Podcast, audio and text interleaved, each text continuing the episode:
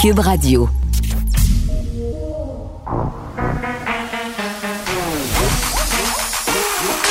Elle a une opinion sur tous les sujets. Pour elle, toutes les questions peuvent être posées. Geneviève Peterson. Cube, Radio. Salut tout le monde, bienvenue à l'émission. Hey, la musique de l'émission, je suis jamais certaine, on dirait de la musique de bar, ça me donne tout le temps le goût de boire des shooters avant de commencer à vous parler, mais là il est 13h01, je pense que je vais laisser faire et que je vais me contenter de boire de l'eau si je veux pouvoir euh, mener à bien ces 2h30 d'informations et de fun bien entendu. On va euh, aller très bientôt rejoindre euh, nos amis d'LCN pour euh, la diffusion du point de presse parce qu'on a une hausse marquée aujourd'hui quand même des hospitalisations dues à la COVID-19. On est à 33 euh, et vraiment Québec, la ville de Québec est rendue littéralement la pire place de la province et croyez-moi, ça ne me fait vraiment pas plaisir de le dire. Des régions qui vont probablement aussi passer au rouge aujourd'hui ou dans les prochaines journées. Le Saguenay, entre autres, euh, qui accuse aussi un nombre important de nouveaux cas de COVID-19. On va revenir en cours d'émission sur cette affaire euh, à l'Université d'Ottawa avec la chef du Parti libéral du Québec, Dominique Anglade. Beaucoup de réactions quand même par rapport à cette histoire euh, qui s'est déroulée à l'Université d'Ottawa. Une professeure, euh, en fait, euh, en art, une professeure d'art, qui voulant euh, expliquer le mot queer et euh, la modification de son sens euh, dans l'espace public, c'est-à-dire la récupération dont il a fait l'objet par les différentes communautés LGBTQ+, a fait un parallèle avec le N-word et ça a vraiment soulevé un, un tollé. Les étudiants se sont plaints. Euh, en ce moment, cette prof-là, elle est suspendue et ça nous fait nous poser toutes sortes de questions euh, sur la liberté d'expression, sur la façon dont on utilise ce mot-là. Est-ce qu'on a le droit, est-ce qu'on n'a pas le droit? Euh, vous savez à quelle enseigne je loge à ce niveau-là. Je pense que quand on parle de pédagogie, on pourrait pouvoir, euh, on devrait pouvoir utiliser euh, les mots et pouvoir en expliquer le sens et la charge historique, mais quand même, c'est excessivement délicat, surtout d'en parler entre personnes blanches. Ça, c'est l'autre affaire. On aura David Lucier, que vous connaissez bien, que vous aimez, célèbre gériatre, qui vient de nous parler de la situation des aînés qui est inquiétante parce que, bon, la, la COVID-19, ça baisse chez les jeunes mais ça continue de monter chez les plus âgés. Ce sera peut-être par ailleurs au centre des sujets abordés lors du prochain point de presse euh, qui devrait commencer dans quelques secondes.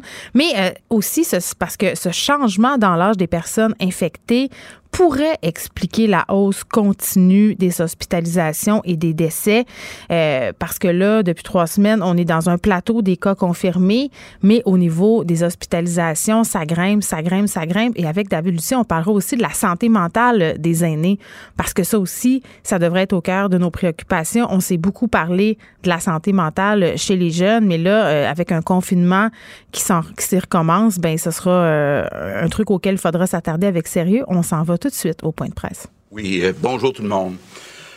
Bon, d'abord, euh, commençons par les bonnes nouvelles.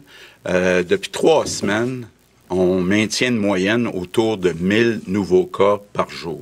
Donc, l'inquiétude qu'on avait il y a trois semaines de voir monter ça à 1500, 2000, euh, ben, ça s'est pas réalisé, puis heureusement.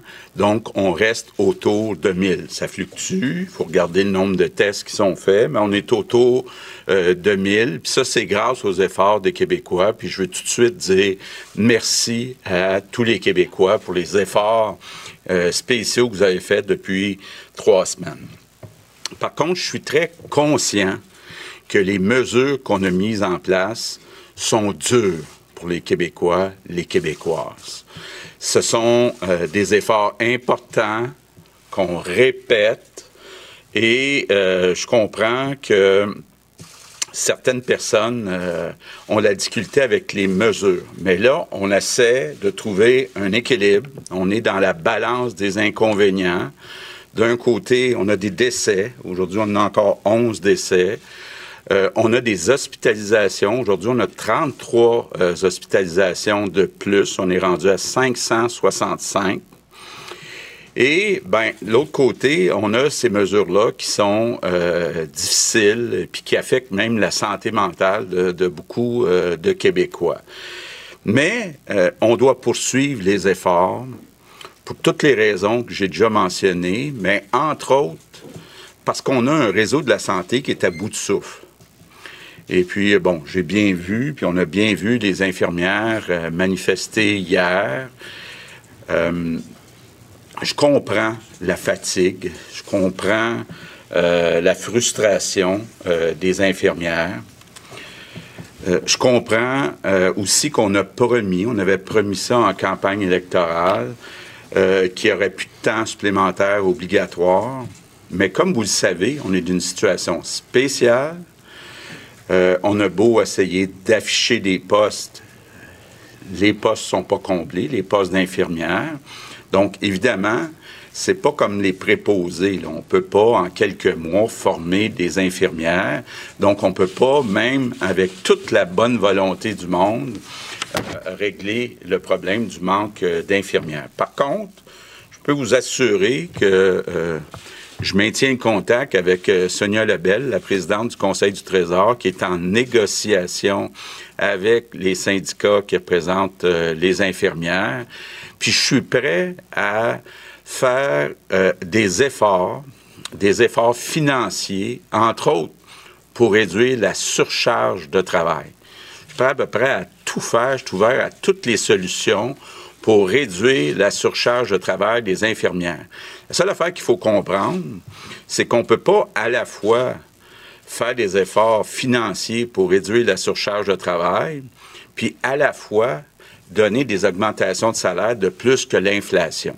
On comprend tous, là, puis le ministre des Finances l'a très bien expliqué. On se dirige cette année euh, pour euh, avoir un déficit d'à peu près 15 milliards de dollars ça va nous prendre cinq ans avant de retrouver euh, l'équilibre budgétaire. Puis ça, ça va prendre aussi euh, des efforts de gestion euh, importants, des efforts pour essayer d'augmenter plus vite aussi les revenus par la croissance économique. Donc, il faut respecter la capacité de payer des Québécois. Je pense que ce qu'on essaye de faire dans nos négociations actuellement, c'est vraiment de mettre l'emphase sur réduire la surcharge de travail, entre autres pour les infirmières, mais on ne peut pas augmenter les salaires de plus que l'inflation.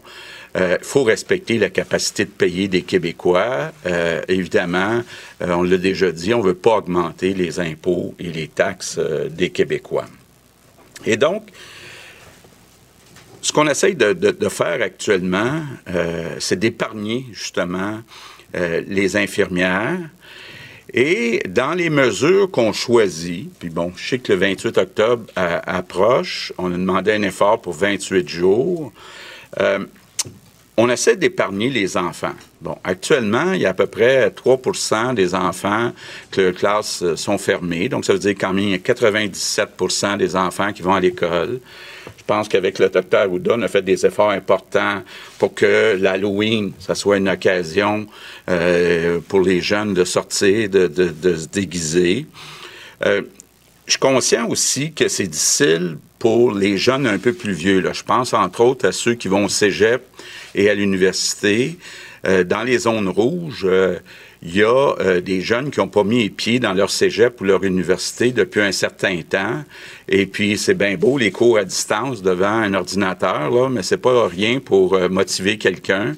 Euh, puis c'est important, j'ai été jeune moi-même, de voir ses amis. Donc, très conscient qu'on demande des efforts. Puis d'ailleurs, c'est quelque chose qu'on regarde là, actuellement. Est-ce que c'est possible, un certain rythme?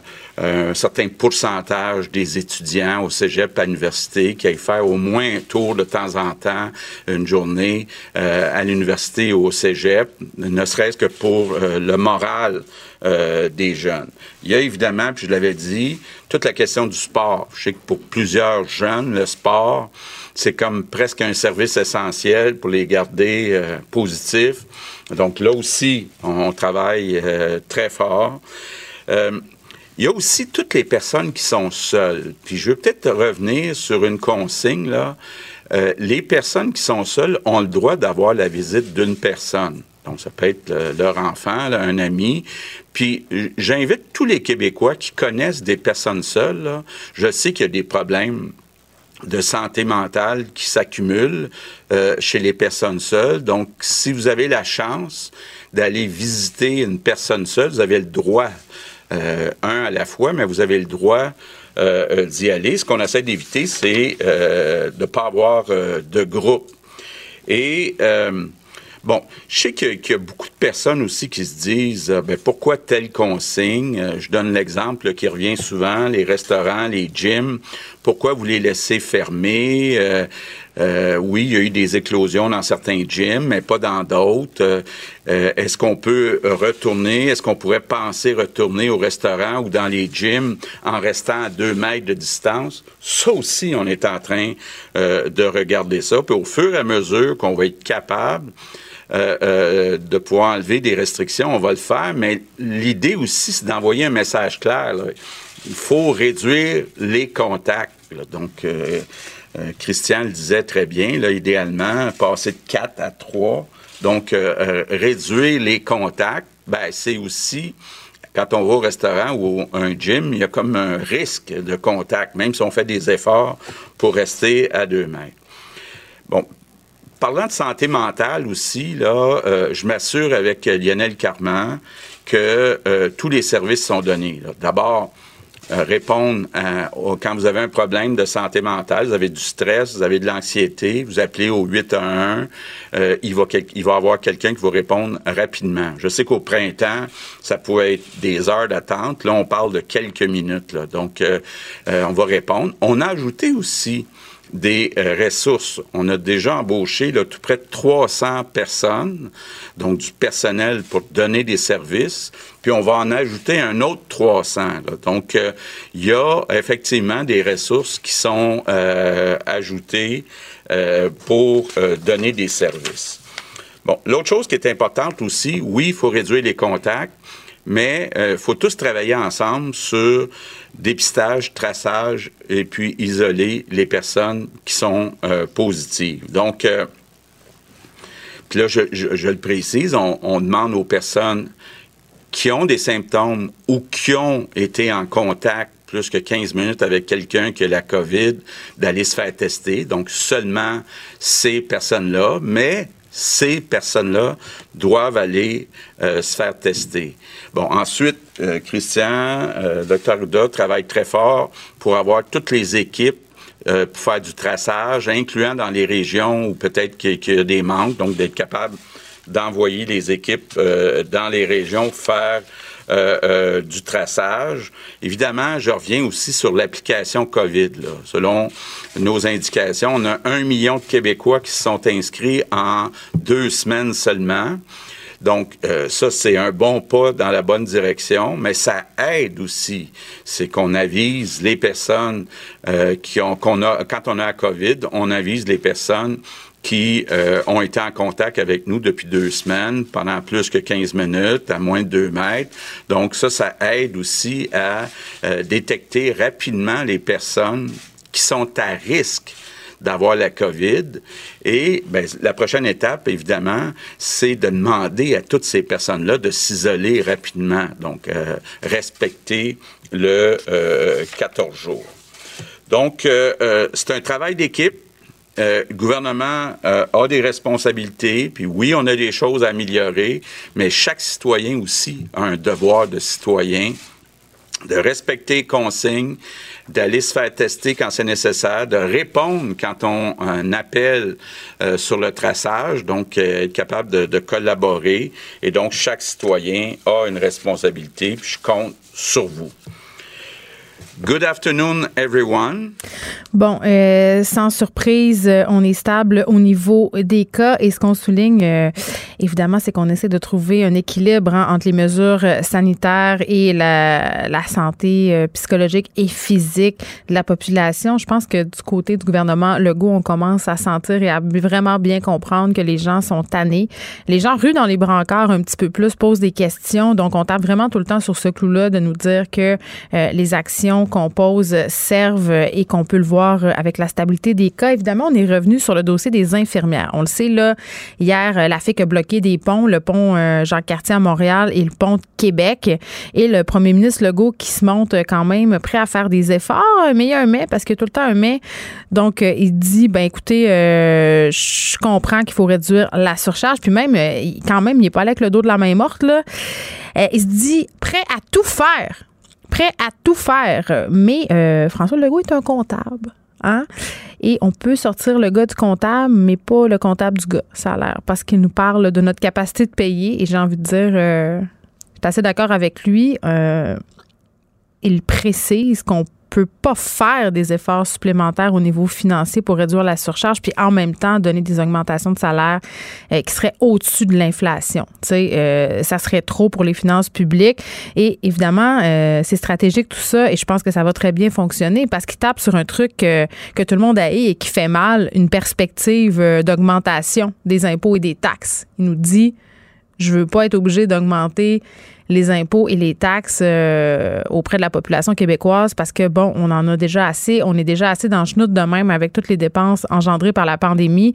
Donc, euh, tout à coup, est-ce qu'il vient de, de faire revirer de bord l'opinion publique par rapport aux infirmières qui, euh, selon ce qu'on peut lire entre les en demanderaient trop? Hein? Parce qu'on peut pas demander d'un bar l'argent pour enlever le travail supplémentaire qui semble être si problématique, puis je pense qu'on le reconnaît, et de l'autre part, augmenter les salaires de façon subséquente. Donc, quand même habile, M. Legault, euh, habile négociateur. Euh, je ne sais pas comment la FIC va répondre à ça, mais je pense que dans l'immédiat, ce qui est vraiment très important, c'est que les infirmières euh, arrêtent de devoir faire du temps supplémentaire euh, obligatoire. Petit mot aussi sur les enfants, on essaie de les épargner. Les personnes âgées, ben comme je le disais, puis on en rejasera avec notre invité tantôt, docteur Lucier, on a le droit de les visiter, les personnes seules. On est, on est face à des problèmes de santé psychologique, d'isolement, mais on rappelle qu'il faut y aller un à la fois. Et fait intéressant, on nous rappelle qu'on a ajouté des ressources pour l'aide psychologique quand on appelle euh, dans les CLSC et tout ça. On avait déjà ajouté 300 personnes. Là, on en ajoute un 300 supplémentaires et on a terminé ça avec le traçage et la fameuse application COVID-19. Je ne sais pas si vous l'avez téléchargée. Moi, je l'ai fait. Avait l'air assez fière, M. Legault, de nous dire qu'on était un million de Québécois à l'avoir fait. Moi, je trouve ça peu. Je trouve ça peu. Et on le sait, cette application-là ne peut fonctionner que si tout le monde la télécharge. Je ne sais pas si elle est devenue euh, disponible sur euh, Android. Il y avait toutes sortes de problèmes d'accessibilité euh, et d'affaires qui fonctionnaient plus ou moins bien avec l'application Alerte COVID. Mais toujours est-il qu'il faut, bon, il nous enjoint à, la télécharger. Je ne sais pas si, si on le fera. Les gens n'ont pas l'air de trop y croire à cette application Alerte COVID. Et pour avoir parlé à plusieurs experts. Ben, il faut dire que j'ai tendance à me ranger de leur côté. C'est un petit peu, euh, à mon sens, un coup d'épée dans l'eau. Geneviève Peterson, la déesse de l'information. Vous écoutez Geneviève Peterson, Cube Radio.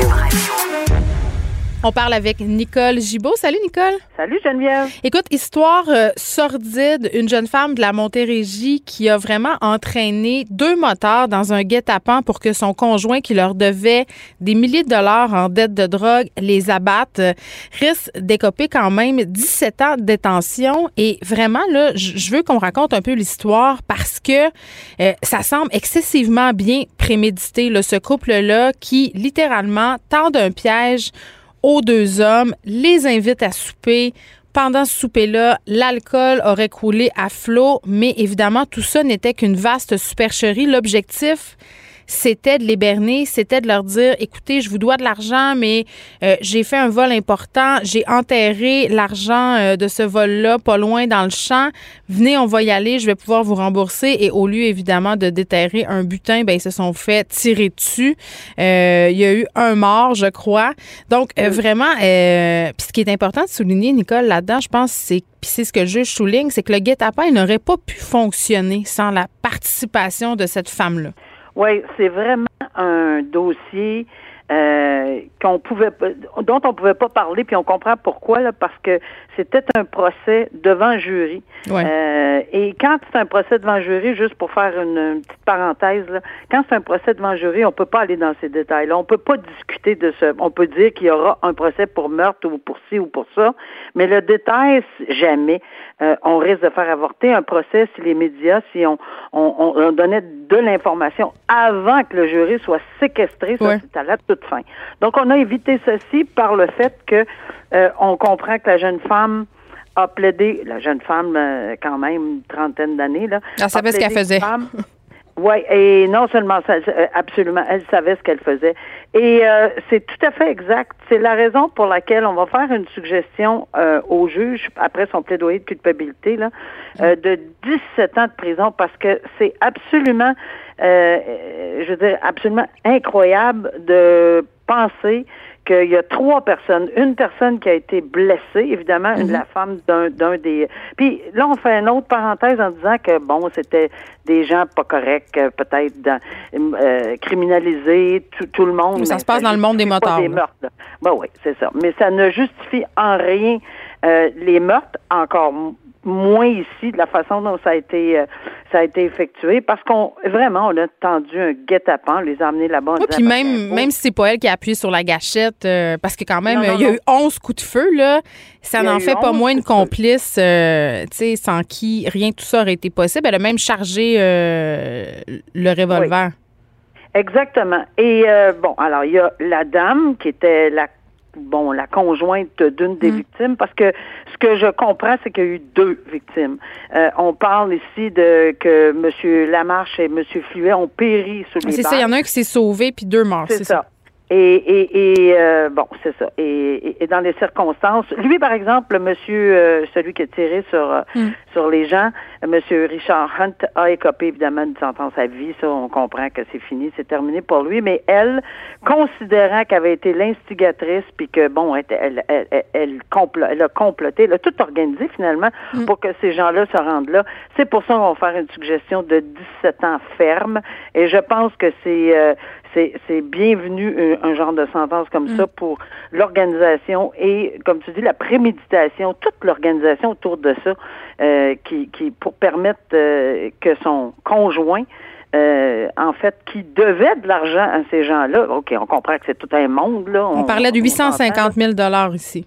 Ben, c'est alors que c'est son conjoint là peut-être euh, est euh, la, la, la, vie plus facile en ne remboursant pas cette, une dette de drogue. Mais évidemment, encore une fois, on mentionne que c'est un milieu très très très particulier et quand tu joues là-dedans, ben évidemment, euh, c'est soit soit de l'emprisonnement très longue période mm. ou tu en sors pas vivant ou très très très euh, handicapé. Alors, euh, voilà. Mélanie Binette, Mélanie Binette qui s'expose à une peine de 17 ans de prison. C'est ça. Là, euh, on parle souvent, Nicole, de l'importance pour le public d'avoir foi au système de justice. Tu sais, c'est la pierre d'assise sur laquelle notre société s'appuie. Il faut avoir l'impression que le système de justice est impartial, que les juges sont totalement euh, libérés, si on veut, de leurs convictions, de leurs liens. Et là, il y a un dossier de Radio-Canada qui a vraiment attiré mon attention. Euh, ce sont des documents qui ont été transmis à Radio-Can des experts d'anciens membres du gouvernement Trudeau, dont l'ex-ministre Jody Wilson-Raybould, critiquent le rôle joué par le cabinet du premier ministre dans le processus de nomination des juges? Là, moi aussi, ça a beaucoup attiré mon attention, euh, cet article-là. Évidemment, parce que pourquoi un, euh, je suis, euh, je suis de l'époque nommée au Québec, donc j'ai vécu la commission Bassarache.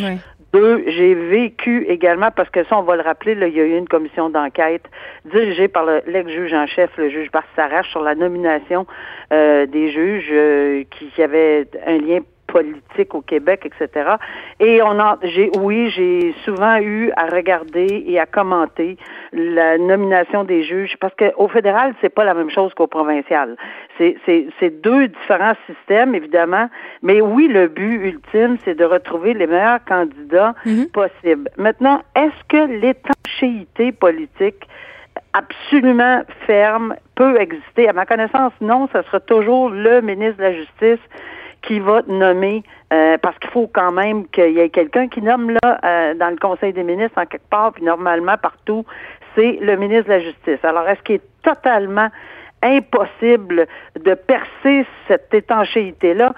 J'ai l'impression que jamais on verra nécessairement ceci, mais est-ce qu'on peut améliorer? Et moi, mm. je dirais que oui. Maintenant, on dit qu'au Québec, la commission Bastarache euh, a soulevé certains éléments euh, sur la nomination puis les liens politiques, etc. Mais je veux juste, moi je l'ai vécu. Moi je l'ai vécu de l'intérieur et sans nommer de nom là. J'ai des gens que je connais très bien euh, qui étaient en poste, qui ont été nommés, peu importe que leur lien euh, était avec un ou avec l'autre, puis il y en avait de toutes les parties, là, euh, je, mhm. je, fais pas de lien avec aucun parti en particulier, mais qui étaient d'excellentes nominations, ce qui était très, très désolant parce que euh, ces gens-là avaient une capacité professionnelle, intellectuelle et d'impartialité incroyable, indépendamment. Tu sais, c'était vraiment quelque chose. Mais c'est sûr que lorsque on mettait, lorsqu'on faisait le lien que si on faisait des euh, des dons aux partis politiques directement par la personne impliquée qui aurait été nommée juge, ben là je comprends très bien. Mais souvent c'était de très loin. C'était le mononcle ou la tante ou l'ancien. Attends, attends, Nicole, selon euh, en tout cas les documents témoignages qui auraient été obtenus par Radio-Canada, euh, ce qui est dit, c'est que les libéraux utilisaient un système où les contributions, les activités partisanes des avocats en liste étaient notées, là. Oui. Ça, par exemple, euh, je, t'avoue que j'ai les yeux m'ont écarquillé. Ben, je comprends pas pourquoi on n'est pas en train de parler ça depuis c'est sorti. C'est, c'est, ben, énorme. Moi non plus. Moi, non plus. Et c'est sûr que ça va faire boule de neige. Et je suis certaine que, mais, je suis certaine qu'on va en entendre parler. Puis là, ça vient de sortir là. On mm. va en entendre parler. Ces gens-là propose une commission à la, un peu à la saveur de la commission Bastarache au Québec. Il propose une commission d'enquête. Je serais pas surprise si on la déclenche peut-être, on verra. Mais euh, moi, je suis jamais, moi, je serai jamais contre la vertu, peu, peu importe que ce soit au fédéral ou au provincial. Et mon opinion là-dessus, c'est que il faut pas non plus penser qu'on a on a tout changé par la commission Bastara. Je m'explique. L'étanchéité, là, étant moins politique, elle peut devenir, parce que moi j'entends de l'intérieur, là, parce que c'est plein de gens au niveau euh, juridique qui se présentent, disent nous autres on n'a pas de chance euh, dans tel district, euh, on n'est pas aimé par par, par, certains avocats, on n'est pas aimé par la magistrature, on n'est pas aimé par ci, on n'est pas aimé, on n'a aucune chance. Mais tu sais, pour une transparence parfaite, là, il faudrait que les nominations soient expliquées, puis il faudrait aussi que les gens qui siègent sur les comités, on explique le pourquoi. S'il y a des gens du public au Québec, par exemple, alors pourquoi ces gens-là? Il y a des gens du barreau, ça, ça va, on comprend. Il y a quelqu'un de la magistrature. Euh, est-ce qu'on on devrait connaître la liste des candidats avant qu'on siège dans ces comités-là? Hmm. D'après moi, non. Mais il y a un ensemble de facteurs qui feraient en sorte que on pourrait essayer de fermer l'étanchéité. Surtout pas demander qui a versé de l'argent au parti comme au fédéral qu'on entend. Si c'est exact, c'est aberrant. Non, mais quand moi je vois des propos euh, tenus par M. François Landry, qui est l'ancien conseiller politique affecté aux nominations à la magistrature, il lui dit écoutez, là, moi, je vais parler, mais seulement dans le cadre d'une commission d'enquête parce que je vais avoir l'immunité. Euh, tu sais, ça soulève des questions parce que ça a des impacts réels sur le système de justice. Oui, mais ceci dit, euh, je fais un autre. Moi, je regarde tout le temps les deux côtés de la médaille, peut-être par des formations professionnelles. Ceci dit, est-ce que nécessairement parce qu'une personne, je dis pas que c'est correct, là. Au contraire, il faudrait, en, euh, il faudrait arrêter cette, endiguer ça, endiguer ceci, puis la perception du public et la confiance, tu l'as très bien dit, du public. Mais si jamais c'était le cas où un avocat dans sa carrière a fait une, une, a, a, donné un don ou a fait quelque chose ou c'est pas nécessairement parce qu'il n'y a pas les qualités, mais malheureusement, peut-être qu'on ne devrait plus permettre ce genre de, de, de, de, façon de faire à cause de la perception, pas à cause du fait que cette personne-là n'a pas les qualités requises, parce que ça se peut qu'elle les ait. Mais la perception, c'est fatal. Comment on va percevoir cette personne-là? Maintenant, ceci dit, je suis nettement convaincue qu'on n'est pas dans le système américain. Je le répète et je le re-répète. Là. Mm. Euh, c'est pas parce que quelqu'un aurait fait jamais dans 100 ans, je croirais qu'au Canada, on est, l'équivalence d'un, d'un système américain voté, les juges votés avec des contributions. Là, c'est au grand public. Là. Je te donne 10 000 piastres pour que tu sois nommé juge, là, et on le vote. Là. On n'est pas là du tout, du tout, du tout. Non, mais quand même, des, des, articles comme ça, ça, ça ébranle non, la ça Ébranle, puis moi, je pense qu'on devrait toujours en amont être... Tu sais, la commission Bastarache, ça fait très longtemps, on dirait qu'on n'en parle plus, puis on, pense que tout est correct. On oublie vite, on a la mémoire courte. Oh, ben oui, puis on pense que tout est parfait. Non, tout n'est pas parfait. Je pense qu'il faudrait réévaluer tout ça, puis voir si les gens, les juristes, le public on est on, comprend et on est conscient de comment ça se passe maintenant après la commission mmh. Je veux qu'on passe un petit deux minutes, Nicole, euh, sur ce qui se passe à l'école Curie Antoine Labelle. On se parlait de pranks sur les médias sociaux, euh, de défis que se lancent les jeunes parfois sans trop savoir.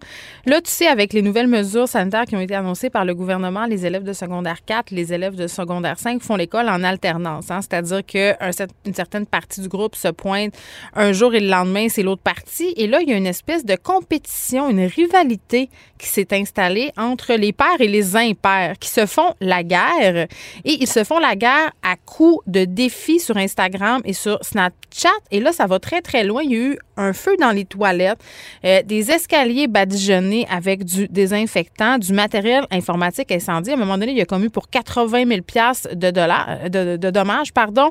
Et là, ben, il y a des jeunes qui ont été arrêtés avec, en lien avec cette affaire-là, évidemment.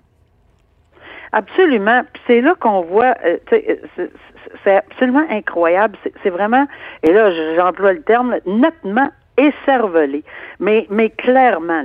Alors, on ne pense pas plus loin que le bout de son nez et la compétition dans ce genre d'affaires-là faire en sorte qu'il y a des dommages. C'est pas des petits coups, là. C'est pas mettre euh, du papier de ah toilette dans les escaliers, là. C'est sacré le feu on est loin des petits coups puis des petites jokes, le fun puis drôle. Là. Mm. là, on est dans le challenge, on me permet l'expression là, euh, et, et c'est ça qui est dangereux parce que la compétition, euh, ça peut être forte. Moi, je, je, je, sais au niveau sportif, j'étais compétitive comme ça se peut même pas, et dans tous les domaines, même professionnels.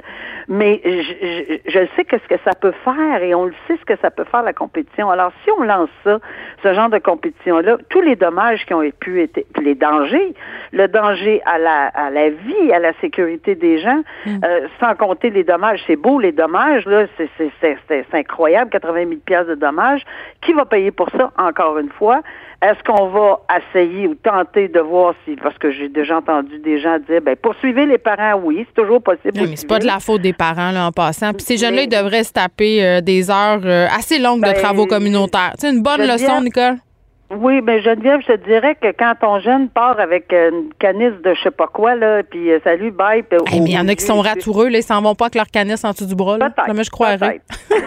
non, mais je trouve ça facile de tout le temps mettre le blâme sur les parents. on parle d'élèves quand même de secondaire 4-5, là, hein? C'est pas des enfants. mais on se parle demain, Nicole. Merci. OK, merci. Bye. Geneviève Peterson. Elle réécrit le scénario de l'actualité tous les jours. Vous écoutez Geneviève Peterson. Cube Radio. On fait un retour sur ce qui se passe à l'Université d'Ottawa. Petit rappel de l'histoire. Euh, une professeure a voulu enseigner à ses étudiants dans le cadre d'un cours euh, évidemment donné par Zoom euh, l'utilisation, comment on pouvait changer le champ sémantique en fait d'un mot au cours de l'histoire. ces mots qui sont parfois récupérés partaient du mot queer et a fait un parallèle avec le N-word et ça n'a pas fait l'affaire de certains étudiants qui demandent carrément à l'université euh, de mettre cette professeure-là euh, qui officie dans le domaine des arts à pied. Elle est suspendue, cette prof-là, en attendant de savoir qu'est-ce qui va se passer avec elle. Et évidemment, ça fait réagir. On en parle avec Dominique Anglade, députée libérale, chef de l'opposition officielle. Madame Anglade, bonjour. Bonjour. Bon, évidemment, euh, cette situation-là soulève beaucoup de questions, mais tout d'abord, c'est quoi votre position par rapport à ce qui se passe à l'Université d'Ottawa? Mais moi, je vous dirais qu'il faut revenir aux valeurs fondamentales. Euh, il est clair que le mot euh, que, que, le mot nègre est un mot qui a une forte connotation, euh, chargé émotivement, parce qu'il y a énormément de personnes. On parle d'esclavage, on parle de racisme, on parle de racisme systémique. On, parle, on, sait que c'est un mot qui est extrêmement chargé. Mm. Mais à l'intérieur d'une université, il y a moyen d'avoir des débats pour qu'on puisse prononcer des mots et, et échanger sur ces enjeux-là de manière à en apprendre plus sur l'histoire, en apprendre plus sur la, raison pour laquelle on se retrouve là aujourd'hui et puis de discuter. Ce sont des, ce sont des plateformes, des lieux de débat et la liberté académique, la liberté d'expression, la liberté de débattre, ce sont des valeurs que l'on doit protéger. Alors, lorsque je regarde ce qui s'est passé à l'Université d'Ottawa, je peux pas dire que euh, je pense que c'est une bonne chose, la, la, décision directeur, parce que regardez, mm. elle a essayé euh, d'expliquer le contexte. Elle a, elle a, justement, la professeure, contextualisé euh, ce de quoi elle parlait et je pense qu'il faut à la fois être euh, comprendre que ça pour, beaucoup de personnes ça heurte les gens, mais qu'on doit trouver un mécanisme pour avoir les échanges constructifs. Et c'est ce qu'elle a fait. Puis là, on lui dit, ben vous n'êtes pas, vous n'êtes pas capable de le faire. C'est pas acceptable. On doit, comme société, pouvoir avoir les débats, même s'ils sont difficiles, même s'ils font mal, même s'ils sont, euh, ça remet les choses en question. Il faut qu'on puisse avoir ces débats-là dans notre société. Oui, puis d'autres d'ailleurs. Il y, a, il y, a, plusieurs choses dans ce que vous venez de dire. Euh, Madame Anglade, d'une part, cette professeure-là, puis je pense que c'est important de le souligner, là, c'était pas l'idée de débattre parce qu'elle a proposé euh, ensuite à ses, à ses étudiants, ses étudiantes d'avoir une discussion autour de ce qui s'était passé. Et l'idée, c'était pas de débattre à savoir si on peut utiliser euh, le N-word à tout vent. Là, c'était pas ça l'idée. C'était cette possibilité de pouvoir l'évoquer dans un contexte pédagogique. Et ça, à mon sens, c'est une nuance qui est fondamentale. Ben exactement. Et c'est pour ça que euh, lorsque lorsqu'on va à l'université, tu vas dans un cours, l'objectif, euh, mm. c'est de pouvoir dire euh, voici de quoi nous allons parler. vous n'allez pas être tous d'accord. On va parfois dire des choses qui vont être plus difficiles, mm. mais on va pouvoir avoir cette conversation là. alors, on est dans une situation où c'est sûr qu'il y a beaucoup de tensions. Vous savez comme moi, les tensions avec ce qui se passe dans les communautés autochtones, Joyce et Chakwan, toute la question du racisme systémique, comment les gens, tous ces enjeux-là, tout ça se mêle aussi dans, à la conversation. Hein. C'est pas, c'est, pas complètement dénaturé cette affaire-là. Ça, ça, vient aussi de plein de choses qui, qui arrivent présentement dans notre dans notre société. Et vous regardez ce qui se passe aux États-Unis, vous regardez ce qui se passe en Europe, puis vous voyez que les tensions, puis il y a de la, une grande polarisation. Ce qu'il faut nous, c'est revenir aux valeurs où on veut pouvoir avoir des, des, des discussions, on veut pouvoir dire les choses, mm. on veut pouvoir se parler pour pouvoir avancer comme société.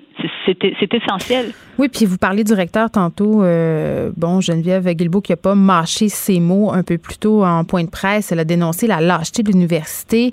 Euh, est-ce que le recteur euh, devrait changer son fusil d'épaule ou même s'en aller? Je pense qu'il ne faut pas tout mélanger parce que je pense que du côté de, de Mme Guilbeault, on a aussi parlé là, de, tous les mouvements qui arrivent des États-Unis, etc. Je pense que c'est des choses qui sont bien différentes. Là. que le recteur ait pris sa position, ben, ça, c'est une décision de recteur. Puis c'est lui qui vivra avec les, euh, les, conséquences, mm. Les conséquences de, cette décision. Par contre, la notion, nous comme nous comme politiciens, nous comme euh, leaders des fonctions que nous occupons euh, dans, dans, au, niveau politique, on a le devoir aussi de dire cette liberté de parole-là, on y tient, on y tient jusqu'à quel point? Puis on y tient beaucoup, on y tient énormément, ça fait partie de nos valeurs fondamentales. Donc, il faut qu'on soit capable de l'exprimer également. Puis je pense que c'est notre rôle aussi de dire que ça, ça n'a pas de sens. J'ai vu qu'il y a des professeurs qui sont sortis comme vous. Ça, c'est bien. 574. Ben oui, il faut qu'il faut qu'il faut qu'il y en ait qui sortent. Il faut aussi mm. qu'il y ait des, des, des, personnes en politique qui sortent. Puis qu'on comprenne aussi d'où ça vient. Vous savez, c'est des milliers de personnes hein, qui ont réagi négativement par rapport aux propos de la professeure. Il ne faut pas penser que, que le problème n'existe pas par ailleurs, puis qu'il est, il est, euh, il est caché, puis que c'est une petite clique qui a décidé de s'emparer de ce sujet-là. C'est un sujet chargé émotivement. Oui, il y a des blessures historiques qui, qui sont là.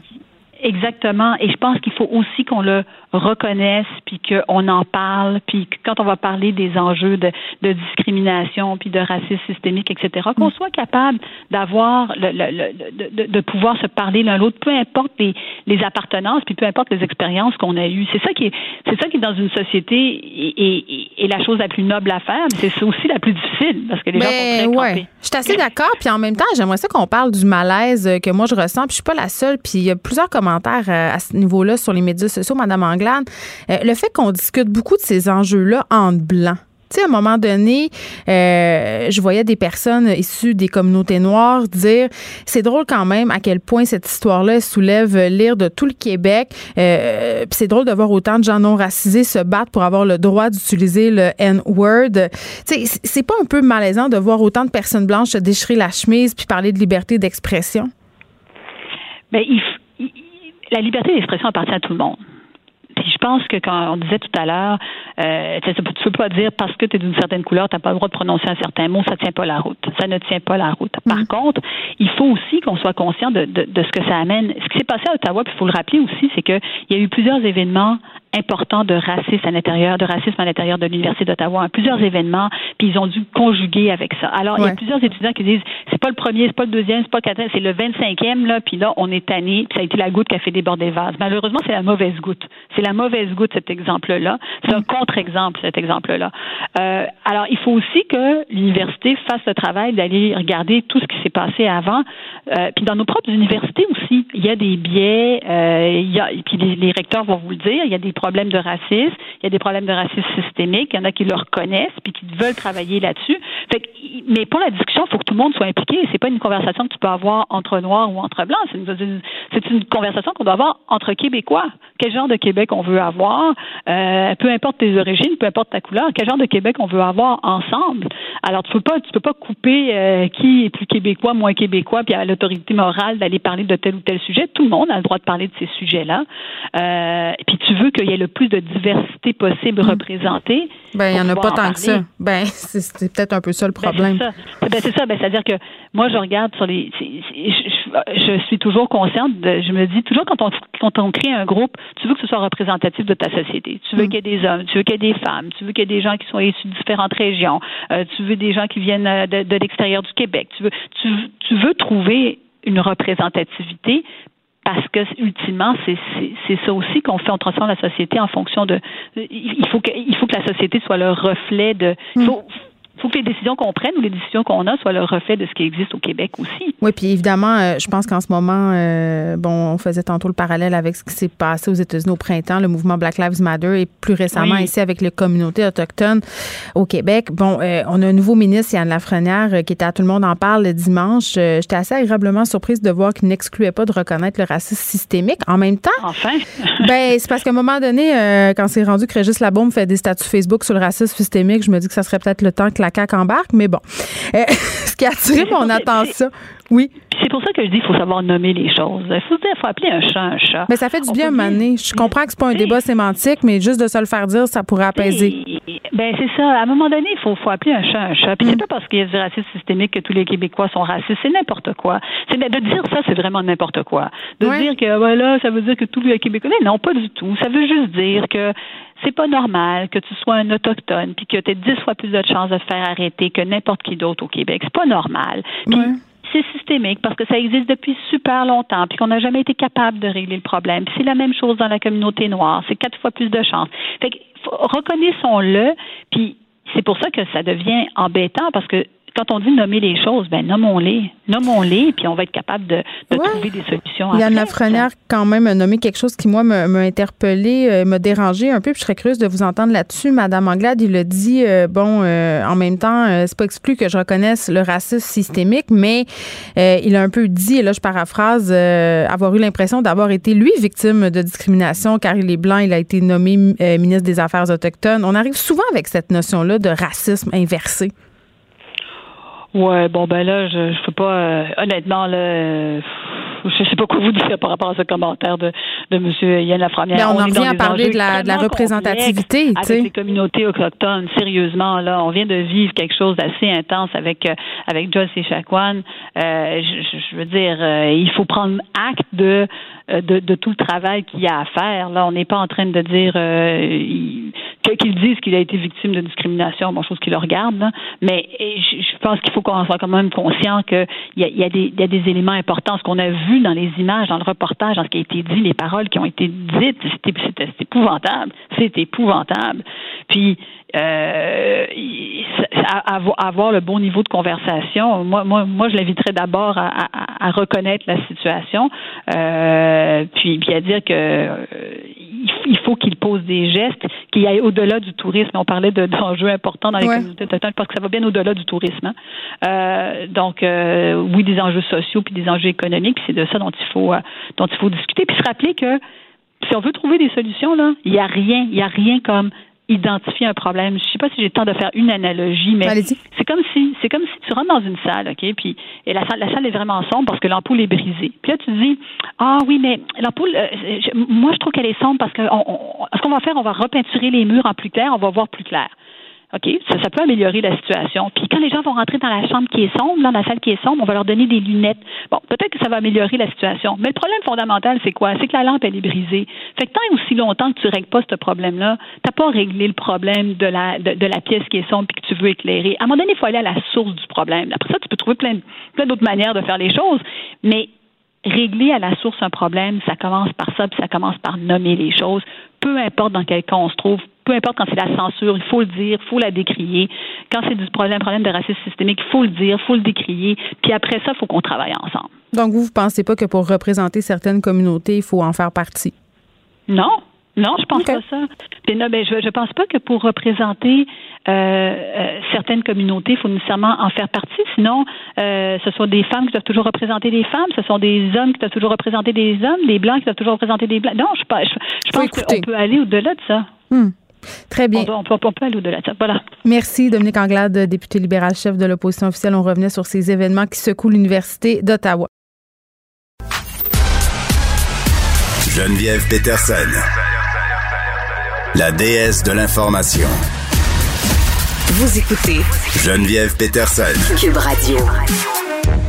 Bon, pendant qu'on disait bye euh, à Madame Anglade, il y a M. Legault qui répondait à des questions concernant justement ces événements qui se déroulent à l'Université euh, d'Ottawa. Il a vraiment euh, condamné l'université d'avoir opté pour la suspension de cette professeure, Véroucha Lieutenant Duval, qui a prononcé le N-word dans un cadre académique, rappelons-le. Il ne comprend pas la décision de l'université d'avoir suspendu cette femme-là. Puis, soulignons-le, elle est quand même victime d'un backlash sur les médias sociaux. Elle est victime aussi aussi de propos violents de la part de certains étudiants. Donc euh, voilà, je voulais, je voulais vous le dire parce que ça se déroule en ce moment. Maintenant, parlons euh, d'une étude que menée l'UNEX. C'est quoi ce l'UNEX? C'est l'Union des écrivains et écrivaines euh, québécois.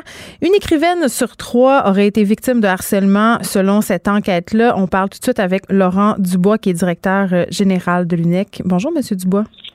Bonjour. Bon, euh, juste pour qu'on comprenne bien, comment vous avez mené cette étude, combien d'écrivaines avez-vous sondé? Euh, d'écrivaines et d'écrivains, parce que c'était ouvert à, tout le monde et on a eu 444 euh, répondants. Bon, c'est quoi les conclusions de cette étude-là? Parlez-moi un peu des grandes lignes. Ben, les conclusions, c'est que le harcèlement est quand même assez présent massivement. Donc, il y a des chiffres qui sont assez forts, puisqu'on parle d'un écrivain ou écrivaine sur quatre qui dit que dans sa carrière, il a déjà subi euh, des, des, des, conduites euh, déplacées. Mmh. Euh, et quand on, regarde les chiffres sur les femmes et personnes issues des minorités de genre, le chiffre est de 1 sur 3. Donc c'est quand même ce qui se dégage de là, c'est une impression forte euh, d'un milieu dans lequel le, le, le, le harcèlement, l'intimidation est assez présent. Et on, on, dénote aussi que tout ça est, est pas mal basé sur un déséquilibre du rapport de force dans le fond. Il y a, y, a, des questions qui nous démontrent que plus de 40% des écrivains estiment qu'ils ont déjà ressenti un déséquilibre du rapport de force dans la pratique de leur métier. Donc c'est c'est-à-dire que l'écrivain est tout seul en fait mm. pour mener sa carrière, pour négocier ses contrats, pour faire sa promotion, pour vivre sa vie d'écrivain. Il est il est tout seul et il se retrouve des fois dans des situations où euh, eh bien ce ce sentiment de solitude le met dans une fragilité par rapport à ses interlocuteurs et si ses interlocuteurs sont mal intentionnés, mm. c'est une faille évidente vers des abus de pouvoir et donc des pratiques euh, euh, intolérables. Ouais, je veux qu'on revienne euh, sur le cas des écrivaines, une sur trois quand même, c'est pas rien. Mm-hmm. On parle de quel type de gestes ici? On parle de soit des gestes répétés qui, qui, donc, qui, qui, reviennent à plusieurs reprises par mm-hmm. définition, ou d'un acte grave. Donc cette question-là euh, permettait pas de répondre à, à, la question que vous posez, mais plus tard dans le sondage, vous demandez aux gens euh, de quel type de geste ils ont été victimes. Donc il y avait forcément plusieurs réponses possibles, parce que malheureusement il y a des victimes qui ont cumulé plusieurs formes de harcèlement. Euh, on parle quand même d'une femme sur six qui dit avoir eu euh, subi des attouchements. Donc si on, si on est dans le domaine euh, de l'agression sexuelle mm. ou du harcèlement sexuel, on parle d'une femme sur six qui a eu des attouchements. Et sinon, on a aussi euh, beaucoup, 40% des gens qui qui parlent d'intimidation, de manipulation psychologique, de d'insultes. donc il y a il y a, ouais, il y a des chiffres quand même assez éloquents. Ouais. Monsieur Dubois, bon, cet été, on a eu cette vague de dénonciation qui touchait plusieurs milieux. Le milieu littéraire n'a bien entendu pas été épargné. Euh, il y a des autrices qui ont fait parvenir une lettre aux médias euh, dans laquelle il était inscrit que le milieu littéraire euh, avait vraiment un examen de conscience à faire puisqu'il est propice aux abus. C'est quoi la position de l'UNEC par rapport à ça? Parce que c'est vrai qu'il s'en passe des choses dans le milieu littéraire.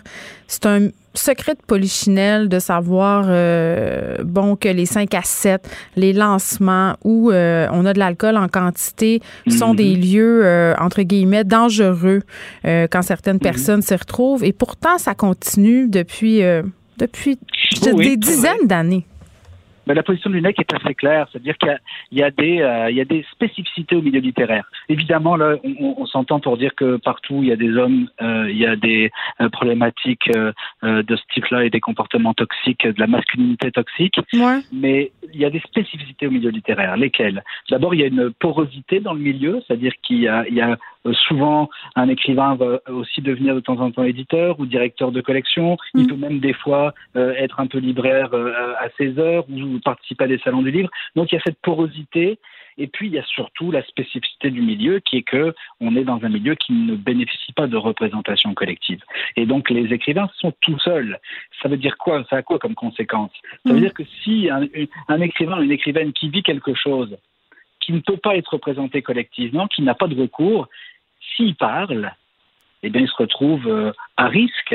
Et, il y a 59% des répondants qui disent que quand ils ont subi ce type euh, de, de, comportement, ils n'ont pas pu en parler avec quelqu'un dans la maison d'édition, la librairie, euh, le lieu où ça se passait, parce qu'ils avaient peur des représailles. Donc, il y a tout est là pour créer finalement ben, C'est un petit milieu aussi, tu sais, il y a ça, tout le ben monde se connaît.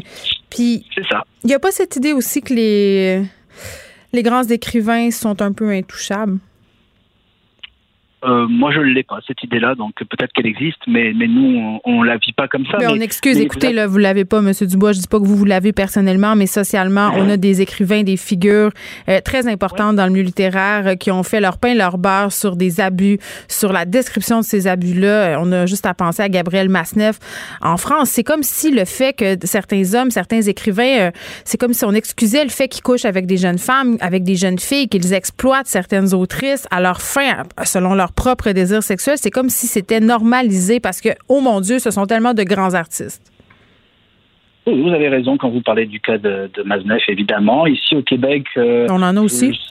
on en a aussi, mais nous, en tout cas, on n'a pas. C'est pas ça dont on parle aujourd'hui. Par contre, là où vous avez raison, puis là où je vous rejoins, c'est que dans les questions qu'on posait aux écrivaines et écrivains, il y avait aussi euh, sur quoi, selon vous, peut être basée euh, la discrimination que vous avez vécue, le harcèlement que vous avez vécu. Et pour beaucoup d'entre eux, puisque là, je pense que, alors j'ai plus le chiffre précis en tête, mais je pense qu'on est autour de 60%, voilà, qui, qui disent que c'est lié à la notoriété et à l'expérience professionnelle. Donc, en ce sens-là, il y, y, a un lien que je peux faire avec votre remarque, qui est de dire effectivement, être un jeune écrivain, être une jeune écrivaine, c'est encore plus difficile parce que vous n'êtes même pas traité comme les autres mm. parce que finalement vous valez pas grand chose euh, sur le marché pour le moment. Donc euh, euh, oui, ça existe, cette discrimination existe. Ben, je trouve pas qu'il n'y a pas de lien avec la discussion quand je parle qu'on a cette idée que certaines personnes sont intouchables. Je vais être plus direct, là, M. Dubois. Mm-hmm. Je vais vous parler de Michel Brûlé. OK? Mm-hmm. Michel Brûlé, là, ça fait des années que son nom circule dans le milieu littéraire. Moi, j'ai étudié en lettres à l'UCAM. Je suis rentrée là quand j'avais 18 ans. J'en ai 38 aujourd'hui. Et déjà, j'entendais le nom de Michel Brûlé circuler de façon problématique. Tout le monde le savait. Vous deviez le savoir aussi à l'UNEC. Pourtant, rien n'a été fait. Et moi, je sais de source ben sûre qu'il y, a des, il y a des écrivaines qui ont communiqué avec l'UNEC plusieurs fois pour avoir de l'aide. Sans doute. Et c'est pas arrivé. Donc, le rôle de l'UNEC, à un moment donné, c'est pas seulement de faire des études, c'est d'agir. Quand est-ce que vous allez agir pour protéger les écrivaines, M. Dubois? Ah, écoutez, depuis 40 ans, et puis pour les prochaines années, euh, notre communiqué de presse qui, qui, qui nous vaut le, le, le, le, plaisir de nous parler maintenant, Mme Petersen dit que euh, nous, aujourd'hui, ce dont on a besoin, c'est d'une loi qui nous permet d'agir. Nous, on reste que de ça. C'est-à-dire? Je ben, je vous le dis, là, si les éditeurs du Québec veulent venir négocier avec moi cet après-midi, ma porte est grande ouverte et on va construire ensemble un milieu qui a de l'allure avec une entente collective, avec des choses qui vont permettre de protéger les gens. Aujourd'hui, les écrivaines qui sont victimes de, euh, de, harcèlement n'ont pas de recours. L'UNEC est privé d'une partie des recours. Mais oui, c'est pas drôle, Monsieur Dubois. Il y a des listes qui circulent sur Facebook en cachette parce que les autrices ressentent le besoin de, de se faire des mises en garde entre elles et ça donne lieu à toutes sortes de dérives qu'on connaît aussi. Là. Tu sais, faire de quoi? C'est en plein ça que je dis. Et, notre but, c'est d'agir. Mais pour agir, il nous faut une nouvelle loi. Parce que moi, aujourd'hui, sur mon bureau, Mme Peterson, j'en ai des piles de gens qui ont donné des témoignages. je rêve de pouvoir aller frapper à la porte de ces producteurs-là pour leur dire Hey, c'est quoi ces comportements-là? Mais je ne peux pas le faire. Pourquoi? Je ne peux pas le faire parce que la loi sur le statut de l'artiste au Québec me prive la littérature d'un certain nombre de recours, comme les recours de grief, de médiation et d'arbitrage. Mes confrères de l'UDA, de la Guilde des musiciens, de la Sartec, qui nous appuient d'ailleurs, eux, ils bénéficient de ça parce qu'il y a des ententes collectives qui sont signées entre l'UDA et la QPM, entre l'UDA et tous les producteurs finalement. Nous, il n'y a pas ça. Les producteurs ne veulent pas négocier une entente collective, et ben ça a comme conséquence que les écrivaines qui sont victimes de harcèlement sont privées de recours. C'est de la discrimination. Et l'UNEC agit pour ça. Et ce communiqué n'a qu'un seul but, c'est de mobiliser les gens, c'est de faire prendre conscience au gouvernement qu'il y a là une situation qui est discriminante, et ça tombe très bien puisque la révision de la loi sur le statut d'artiste arrive là dans l'année 2021, euh, elle va se faire. Eh bien, si vraiment on est, on est écouté et hmm. entendu, il nous faut juste une nouvelle loi. Et Très moi, bien. je vous promets que je vais travailler à aider chacun, chacune des victimes. Ben, j'espère parce que c'est vraiment le temps que les choses changent, Monsieur Dubois. Laurent Dubois, merci, directeur général de l'Union des écrivaines et écrivains québécois. Je rappelle qu'une écrivaine sur trois a été victime d'harcèlement selon euh, une étude qui a été menée par l'UNEC.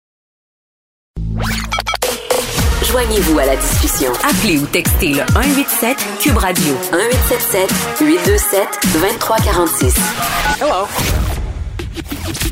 Le, commentaire de Danny Saint-Pierre, un chef pas comme les autres. Hey Danny, salut. Allô? Tu nous parles euh, de restaurateurs de la Nouvelle-Écosse qui se font solidaires et ont décidé de retirer le homard de leur menu en support euh, aux pêcheurs Micmac. Tout à fait. Euh, les homards de la colère, hein? On parle souvent des raisins, mais en ce moment. J'adore ça, tu commences très fort. je vais, je vais sur la grosse guise. Euh, j'ai mon ami Chuck Hughes, euh, qui est un chef montréalais qu'on connaît bien, qui a fait son fonds de commerce sur le homard. Mais c'est même fait tatouer un euh, homard. Il s'est fait tatouer un homard, puis il a décidé de retirer les homards de son menu. un peu comme des, des restaurateurs de la Nouvelle-École sont faits aussi pas nécessairement seulement en guise de solidarité envers les Micmacs, mais en réponse à dire un gros nom avec un N majuscule euh, à la violence qui est faite. Euh, juste pour rappeler les faits, euh, il y a une usine de transformation que la population Micmac utilisait qui a été brûlée. il y a eu des gens qui ont été bourrassés, intimidés. Des attends, attends, juste, juste pour être sûr, parce que j'ai pas suivi cette histoire-là tant que ça, peut-être. Est-ce que le feu, c'est un feu criminel? C'est ça que tu es en train de dire? C'est un feu euh, de grosse apparence criminelle. Euh, c'est ce que j'ai à date. Si on revient sur les faits, euh, la grande différence entre les pêcheurs euh, dits de souche de Nouvelle-Écosse et mhm. les pêcheurs Mi'kmaq, ben, c'est leurs conditions de pêche. Parce qu'en 99, il y a un décret qui s'appelle l'arrêt Marshall qui a été mis en place pour que les gens des Premières Nations, les Autochtones, qui peuvent subvenir à leurs besoins grâce à la pêche, puissent le faire à l'année. Donc là, ce qui se passe, c'est que les pêcheurs blancs allèguent qu'il y a de l'exagération au niveau euh, euh, de la pêcherie, puis ça a fait une concurrence qui est déloyale. C'est ce qui est arrivé avec la guerre du homard. Donc là, d'un côté, on a des pêcheurs blancs qui sont vraiment fâchés, puis de l'autre côté, ben on a une population euh, de pêcheurs autochtones qui sont qui sont là, puis qui souhaitent avoir une législation qui se raffermisse euh, pour qu'ils puissent pratiquer euh, la pêche, qui est tout à fait dans leur droit, d'avoir un droit de vente à l'extérieur de leur réserve pour qu'ils puissent eux aussi être capables d'aller chercher des revenus avec ça. Donc, c'est pas mal l'industrie qui est malade. Les restaurateurs ont décidé d'utiliser leur dollar votant, celui qui achète de la denrée, pour arrêter justement d'acheter de, du homard, encourager les gens à ne plus le faire pour que euh, l'industrie sente une pression, puis que d'un côté comme de l'autre, on arrête de se faire brûler nos affaires puis de se taper sa gueule. Donc, c'est un peu ça qui se passe. Ben oui, puis en même temps, euh, bon, nous, on n'est pas des restaurateurs, on est des consommateurs. Là, est-ce que ça veut dire qu'en ce moment, si on achète du homard euh, qui vient euh, des provinces maritimes, on achète les homards de la colère? Qu'est-ce qu'on fait? Ben, moi, je pense que si on donne un petit break de homard pendant un bout, ça va mettre de la pression sur l'industrie ça va donner, euh, en tout cas, matière à réflexion. Il n'y a rien comme une perte de revenus pour te faire réfléchir. Ben hein. oui, euh, Naomi Klein le dit, là, euh, acheter, c'est voter. Là. Je pense que c'est elle qui dit ça. mais OK, en même temps, je me fais. Elle dit aussi. Oui, bon, oui, pour une référence de chez nous. mais ce que j'allais dire, en fait, c'est c'est une question peut-être un peu naïve, là, mais est-ce que ça va faire qu'on va avoir droit à beaucoup de gaspillage alimentaire si on vient, qu'on n'achète plus le homard parce qu'on attend qu'il y ait des décisions plus plus intelligente qui soit prise? Ben, tu sais, euh, qui achète du homard en ce moment? Faut se poser la question. moi, mais, moi, mais congelé. oui, ben, du homard congelé, euh, j'imagine. Euh, c'est pas vraiment le temps du homard frais. La saison est passée. C'est pas mal pour ça qu'on est à l'extérieur du camp des pêches pour, pour certaines régions. Il y a beaucoup de restaurateurs. Tu sais, j'ai vu que les gens de Joby sont en train de considérer cette option-là aussi. Ils m'ont dit qu'est-ce qu'ils vont faire de leur fameux spaghetti de homard? Et là là. mais tu vois comment là, on en parle, on, l'a dans la tête. Le Chuck avec sa poutine au mar qui a fait sa renommée euh, du monde. Puis après ça, les gars de Joe Beef, puis de faire comme, bon, OK, ça, c'est des restaurateurs qui ont mis leur, euh, leur chapeau de social warrior, qui se sont comportés en citoyens, puis ont dit, OK, c'est assez, nous autres, la seule affaire qu'on peut faire pour euh, prendre part au débat, c'est d'arrêter d'acheter. Puis c'est pas en, en, violence envers les pêcheurs blancs, c'est de mm. dire comme cette industrie-là est brisée, là, il faut vraiment se poser les bonnes questions. Fait qu'on arrête tout, arrangez votre merdier, puis on va se reparler. tu sais, Chuck Hughes, c'est quelqu'un qui a fait une grosse série avec APTN, qui est un qui est le réseau euh, euh, des cultures aborigènes au Canada anglais. Puis euh, il y a des choses aussi qui sont en français. Puis il a fait le tour du Canada pour aller à la rencontre de ses amis chefs autochtones. Tu sais, j'avais une belle conversation avec lui tout à l'heure sur le fait qu'on s'intéresse à des micro-cuisines qui viennent de partout dans le monde. Puis on n'est même pas capable de pouvoir différencier sur la carte sont euh, nos, voisins autochtones. Tu sais, pendant très longtemps, là, on s'imaginait que la cuisine autochtone, c'est de la bannique.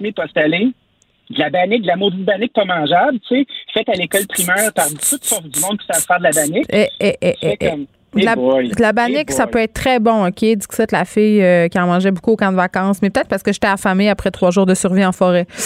Puis, euh, ben, bon. C'est sûr. Mais moi, je dis pas que c'est pas bon, là, mais c'est tout ce qu'on sait. On, s'évertue à, à, prendre des cuisines qui arrivent d'un petit peu partout. On n'est pas capable, nous, de revisiter nos traditions en tant que Canadiens français. Fait que t'imagines l'autre l'autre qu'on regarde, puis à chaque fois qu'on voit des Amérindiens, c'est parce qu'ils bloquent des ponts ou c'est parce qu'ils se font euh, ils se font malmener à l'hôpital, tu sais, puis on est je pense qu'on a une belle prise de conscience à faire. Puis c'est drôle parce qu'on célébrait les 50 ans euh, de l'assassinat de Pierre Laporte. Ouais. Puis il n'y a pas si longtemps, nous aussi on était une minorité, puis il n'y a pas si longtemps, on était euh, des gens qui avaient un combat, puis on avait besoin de reconnaissance, puis on est en train d'essayer de, de, faire une place pour notre culture. J'ai l'impression que là, 50 ans plus tard... Est-ce que le colonisé est en train de... de... Oui, est-ce que le colonisé est en train de devenir le colonisateur? Ça, c'est une question que j'aime bien souvent poser, mais à chaque fois, euh, je me fais euh, lancer des roches, mais ça me dérange pas, je la pose quand même. Danny, écoute, si on peut pas... Euh, si on prend un petit brick de homard, on peut se tourner vers d'autres aliments, les crevettes de la, la Thaïlande, les avocats, les avocats de sang du Mexique, l'huile de palme, tous ces ingrédients qui font désormais partie de ce que j'appelle la section exploitation de mon garde-manger. Tout à fait. Euh, c'est un, c'est un beau département. Tu sais, c'est peut-être pas des rangées de biscuits Oreo, mais c'est quand même subversif. il y a sûrement de l'huile euh, de palme dans les biscuits Oreo. Je peux pas croire. C'est sûr. Il y en a partout. Pas c'est si bon que ça, de l'huile de palme. Hein? Sérieusement, là, c'est probablement un œuf du démon, cette affaire-là. Euh, la délicieuse huile de palme. Moi, ce que, ce que j'aime beaucoup dans la, discussion qu'on a aujourd'hui, c'est d'essayer de, juste faire une petite prise de conscience. Parce qu'on regarde souvent euh, le fait amérindien, puis on dirait que c'est une masse qui est, euh, qui est pas distinguable, une masse qui est en colère, mmh. puis on, on voit pas les individus qui sont à travers de ça.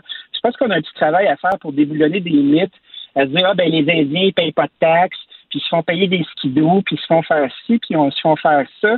Puis juste de s'informer un petit peu plus, puis de dire comme c'est nos voisins, c'est nos amis, c'est des familles, c'est des hommes, des femmes, des enfants qui vivent dans le même pays que nous. puis on n'est pas capable de tendre la main, puis on est on est comme pas capable de se parler. Non, mais c'est fou. Euh, de faire un petit effort. Ben oui, puis je pense que c'est le fun que tu le soulignes, euh, d'apprendre un peu à, mieux euh, les connaître parce qu'ils habitent tellement près de chez nous en même temps, puis on les connaît tellement peu. Puis, tu sais, quand l'affaire de Josh et Chakwan est arrivée, tu sais, j'avais la réflexion suivante. Euh, tu sais, je me disais, bon, ça n'a pas de sens, puis ça fait tellement pas de sens que ça arrive maintenant, aujourd'hui. On veut pas, tu sais. Puis d'un autre côté, la journée où c'est arrivé, j'ai reçu plein de courriels d'auditeurs qui me disaient, hey, moi, je viens de la BTB, euh, moi, je viens du Saguenay, euh, moi, je viens dans le coin de Manawan, moi, je viens de la Côte-Nord, et on m'a élevé à haïr les Amérindiens et, et, ça, là, c'est plate, puis on n'ose pas le dire, mais c'est encore le cas au Québec, à l'heure où on se parle. Puis c'est pas des gens euh, de 88 ans qui m'ont écrit, là. C'est des gens de 35 ans, 40 ans, même des jeunes 24, euh, 25 ans qui m'ont envoyé des courriels pour dire, moi, là, depuis que je suis petite, que je me fais dire que les Amérindiens, justement, ben, c'est des alcooliques, c'est des gens violents. Euh, à l'école, il y avait une espèce de ségrégation. On, on, voulait pas, ma mère voulait pas que je me tienne avec les petits-enfants autochtones. Tu sais, c'est plate se regarder dans le miroir comme ça. Mais force est d'admettre que ces préjugés racistes-là que tu as nommés tantôt, là, comme quoi euh, ils vivaient au mamelles de l'État, c'est encore très, très présent. On veut pas, mais c'est là. C'est là, c'est présent, puis ça se passe de génération en génération. Mais je pense qu'il y a des efforts qui se font euh, au niveau des médias, qui est notre champ de compétences en ce moment. On essaye. Pour puisse justement ouvrir la conversation puis faire comme tout ce qu'on tout ce qu'on reproche aux autres ou tout ce qu'on pointe du doigt de l'extérieur, on a juste à regarder aux États-Unis, de voir mm. les clivages qui s'installent, ben, il y a pas mal de ça en nous. Puis il faudrait arrêter d'être hypocrite deux minutes, puis de, se dire oui, ben moi je C'est pas grave, désavouer ses billets, c'est la première étape. Ben moi je trouve que c'est correct. Puis tu sais, viens pas me dire que quand il y a un homme qui est qui titube, qui est d'origine autochtone, qui arrive dans une salle d'urgence, qu'on se dit pas qu'il est chaud puis qu'il a fait de la colle, tu sais. Ben oui. Ça, le biais négatif, il existe, même pour les gens qui nous soignent. Donc, il y a un gros, gros travail à faire. C'est normal d'avoir ces billets-là. Il faut juste les, aborder. Mais il faut, les, faut les avouer. c'est pas toujours facile de se regarder dans le miroir. Daniel, on se retrouve demain. Euh, ce soir, je vais aller manger toutes les choses qui contiennent de l'huile de palme euh, dans mon garde-manger en pensant à quel point je suis une mauvaise personne qui a plein de billets. à demain. OK. À demain. Salut. le commentaire de François Lambert, un dragon pas comme les autres. Hey, salut François. Salut. Tu as de la suite dans les idées. Hier, on se parlait de livraison. Là, aujourd'hui, euh, tu nous parles d'un rapport sur le futur du commerce au détail euh, Montréal qui suggère d'imposer une taxe sur les services de livraison. Oui, ben c'est pas, tu sais, c'est, oui, c'est la livraison, c'est pas le lien, c'est, avec hier.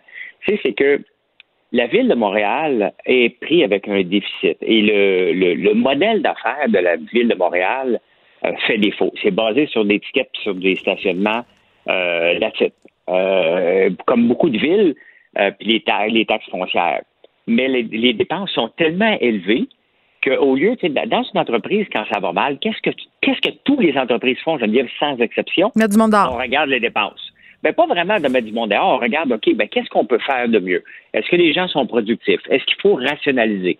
Dans les villes, dans les gouvernements, on dit austérité. Alors que c'est pas de l'austérité, c'est de la gestion, puis dire est-ce qu'on peut faire mieux? Est-ce que les services qu'on offre aux citoyens, parce que la Ville de Montréal, les fonctionnaires sont, sont faits pour ça, hein, donner un service, pas un service à eux pour eux, hmm. mais un service euh, aux, citoyens qui habitent la ville. Donc, on doit se poser ces questions-là dans des moments de crise comme on vit en ce moment. La Ville ne se pose aucune question, ne coupe absolument personne, fait des choses comme si on vivait dans une autre bulle et la dernière invention, et de dire, ah ben regardons ça, il va y avoir moins de commerces dans les rues parce que les commerces vont aller s'établir en banlieue pour venir livrer des produits. On devrait taxer ça, la livraison des produits. Mais disais, dans quel monde qu'ils vivent? Tu sais, à un moment donné, on rit de la gauche, on rit de la droite. Là, à un moment donné, on devrait embarquer juste dans un monde de gros bon sens qui est de gestion. Attends, attends, François. J'ai comme une question là, avant qu'on s'excite le poil des jambes avec la suite. Euh, c'est quoi les indices en ce moment euh, tangibles qu'on a euh, pour se dire qu'il y a des commerces qui vont aller s'installer en banlieue? C'est quoi? C'est le prix des loyers? Ben, c'est sérieux? Non, ben, c'est parce que ben, c'est que le document est rempli de, de, de pourrait. Hein? C'est beaucoup à l'imparfait. l'imparfait? Ouais. le conditionnel, François. Pourrait. Conditionnel. Ouais. conditionnel, oui. Euh, Mais c'est pas grave, je t'aime quand même. c'est correct. Ça fait partie de, de ton charme. de mon personnage. Les gens bien ça dire que je suis un personnage, je ne trouve pas, mais revenons à la. OK. Les autres, ils disent écoute, le commerce en ligne, donc, il ne va pas s'installer sur la rue Saint-Laurent. Donc, il devrait aller s'installer dans une place probablement haute que Montréal. Donc, probablement qu'on devrait peut-être, dans un conditionnel imparfait, euh, perdre des taxes. Donc, pour être à l'avant-garde, être avant-gardiste, puis mm. bâtir la ville du 21e siècle, parce que c'est ça qu'ils disent dans le rapport, à ce moment-là, on va changer des taxes à toutes les livraisons parce que ça va affecter nos rues, ça va nos rues vont être de moins bonne qualité parce qu'il va y avoir trop de passages qui vont venir livrer des, des, produits. On est dans la, l'imagination extrême. À un moment donné, Geneviève, c'est qu'il faut, faut gérer la ville. Et gérer une ville, c'est aussi de la rationaliser, de regarder tous les services. Dans une entreprise qui est en croissance ou pas en croissance, pour qu'elle ait du succès à long terme, cette entreprise-là, il mm. faut revoir les postes au moins aux 18 mois. Se questionner dans n'importe quelle entreprise, est-ce que ce poste-là est encore oui, mais une ville, c'est pas une entreprise. Euh, il y a du fonctionnariat, il y a des syndicats. Tu peux pas gérer ça comme ça. Là. Où est-ce qu'il faudrait couper? Peux gérer ça. Ben, Geneviève, regarde les petits villages. Hein? Les petits villages, ils manquent de taxes, ils vont couper euh, rapidement la personne de trop, peut-être à la voirie. Ils vont le faire parce qu'ils sont capables de les compter, ils sont capables de les voir, ils sont capables de regarder les revenus qu'ils ont. Euh, la ville de Montréal s'est rendue tellement un gros monstre. Euh, non, moi, la dernière fois qu'on a fait des coupures, alors qu'on devrait le faire en ce moment, là, on devrait le faire. Les citoyens n'utilisent pas les, les, mêmes services. On ne donne pas autant de tickets parce qu'ils ne peuvent pas en donner. Euh, hmm. Il n'y a rien qui a changé. On crée des nouvelles espoirs. On crée des, hmm. un nouveau poste pour le racisme euh, systémique, 177 000 ils vont créer 5-6 postes avec ça. Je ne vais pas te contredire, François, mais euh, la Ville de Montréal a procédé à des compressions de 123 millions de dollars pas plus tard qu'en avril dernier. Et un gel de ah, salarial de ses employés. Fait quand même, euh, Valérie Plante fait des affaires, là. Ben, j'ai beau fouiller, et où cette nouvelle-là? j'ai fouillé quand même avant, mais... Euh, la Ville de Montréal annonce des compressions de 123 millions de dollars et un gel salarial à ses employés. La municipalité fait effectivement face à une baisse importante de ses revenus par rapport à la pandémie. C'est en avril qu'ils ont fait ça, donc ça fait pas si longtemps parce qu'on prévoyait des pertes de 93 millions de dollars. Euh, puis ça, c'était une projection optimiste. On est plus autour de 281 millions en ce moment. Donc, on fait des choses quand même à la Ville de Montréal, mais est-ce que c'est assez si on peut poser la question parce qu'on sait qu'on s'en va dans un groupe financier, que le centre-ville est vide? Bien, on, l'est, c'est 263 millions que le gouvernement vient de leur donner. Euh, il reste qu'il faut se poser des questions sérieuses et continuer à, taxer, à surtaxer par rajouter des taxes. Les citoyens de la Ville de Montréal payent quand même une surtaxe pour l'essence. Il hein. ne faut pas l'oublier déjà. Là. Ben, c'est normal en même temps. pourquoi eux plus qu'un autre? Pourquoi plus? Pourquoi je paye mon essence différent dans le fond du rang chez nous. Mais en, euh, région, il n'y a pas une prime d'éloignement parce que justement, on est plus dépendant euh, des, transports qui sont euh, à l'essence. On n'a pas de transport en commun, donc on subventionne ça. À Montréal, on a tout ce qu'il faut pour prendre le transport, puis malgré tout, on prend le taux, donc il essaie de stimuler le transport collectif. Je dis ça de même. on a peut-être tous les transports collectifs qu'on veut sur le plateau à Outremont, Ville-Marie pas sûr que tu as tout ce qu'il faut dans un délai respectable si tu. Ah, c'est clair. Euh, non, il faudrait qu'on déploie davantage notre métro, mais ça explique les disparités entre le prix de l'essence. Euh, il y a une prime d'éloignement. Non, mais c'est que les Montréalais sont déjà surtaxés un peu partout. Et en rajouter un sur des suppositions, c'est de montrer que les gens de la ville, avec. Ça vient de la direction tout le temps, il ne faut pas mm. l'oublier, avec la mairesse qui n'est pas capable de gérer son budget ben, il, il propose que des augmentations salariales, que des augmentations salariales, euh, que des augmentations de taxes constamment. Euh, c'est parce que la ville, elle va payer le prix longtemps de ça. À chaque fois que je vois des nouvelles comme ça, je me dis, et eh boy, que le prochain maire va en avoir tout un job, ses bras pour récupérer tout ça. Et l'affaire, c'est qu'un coup qu'on a rajouté une taxe, on ne l'enlève jamais et on met une infrastructure alentour de ça. Euh, regarde, on va s'en reparler dans, peut-être amicalement, dans cinq ans, on regardera le département du, racisme systémique comme il va être trop ce département-là. Ben, je sais pas, François, mais je pense pas que la mairesse Plante a retrouvé Montréal dans un état qui était euh, quand même euh, assez enviable au, début de son mandat. Puis même, je dis ça en n'étant pas la plus grande femme de la mairesse Plante. Mais attends, je veux, qu'on se parle parce qu'il nous reste pas grand temps. Euh, tu voulais me parler de la première femme à la tête d'une grande banque, cette banque étant la Banque Laurentienne. Je trouvais ça cool qu'on parle de ça. Oui, ben écoute, tu sais, tu me connais, moi je suis fait pas de différence un homme à une femme, mm. euh, la couleur de la peau. Mais je trouve ça intéressant parce que la Banque Laurentienne est la plus petite banque au pays. Oui, c'est pas une vraie grande banque. faut le dire. C'est pas tout à fait. Puis là, on dit, bon, c'est la première femme parce que Monique Leroux compte pas parce qu'elle faisait partie d'une coopérative. Oui, Desjardins, oui. Desjardins. Euh, il y a eu une première femme, il y a des premières femmes un peu partout, mais il reste que c'est seulement dans le milieu bancaire, un milieu extrêmement homme, mais seulement 2 des, euh, des, euh, des dirigeants sont des femmes mondialement.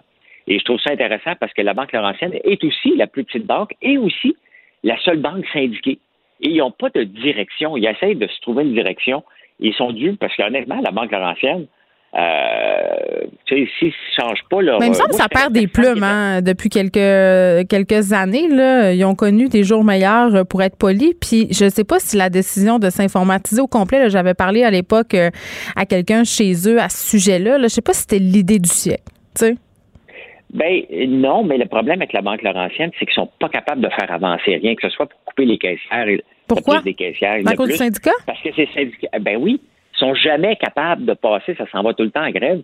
Et on le voit, euh, un, elle n'a pas grande direction. C'est une banque qui, d'après moi, euh, a pas plus que cinq ans de survie. Donc, de ramener du sang nouveau, de ramener une nouvelle bah, les, les, les, femmes ont une façon de gérer l'argent qui est complètement différente des hommes. Oh, oh, oh. Pourquoi? Mais parle-moi-en de ça. C'est quoi les différences?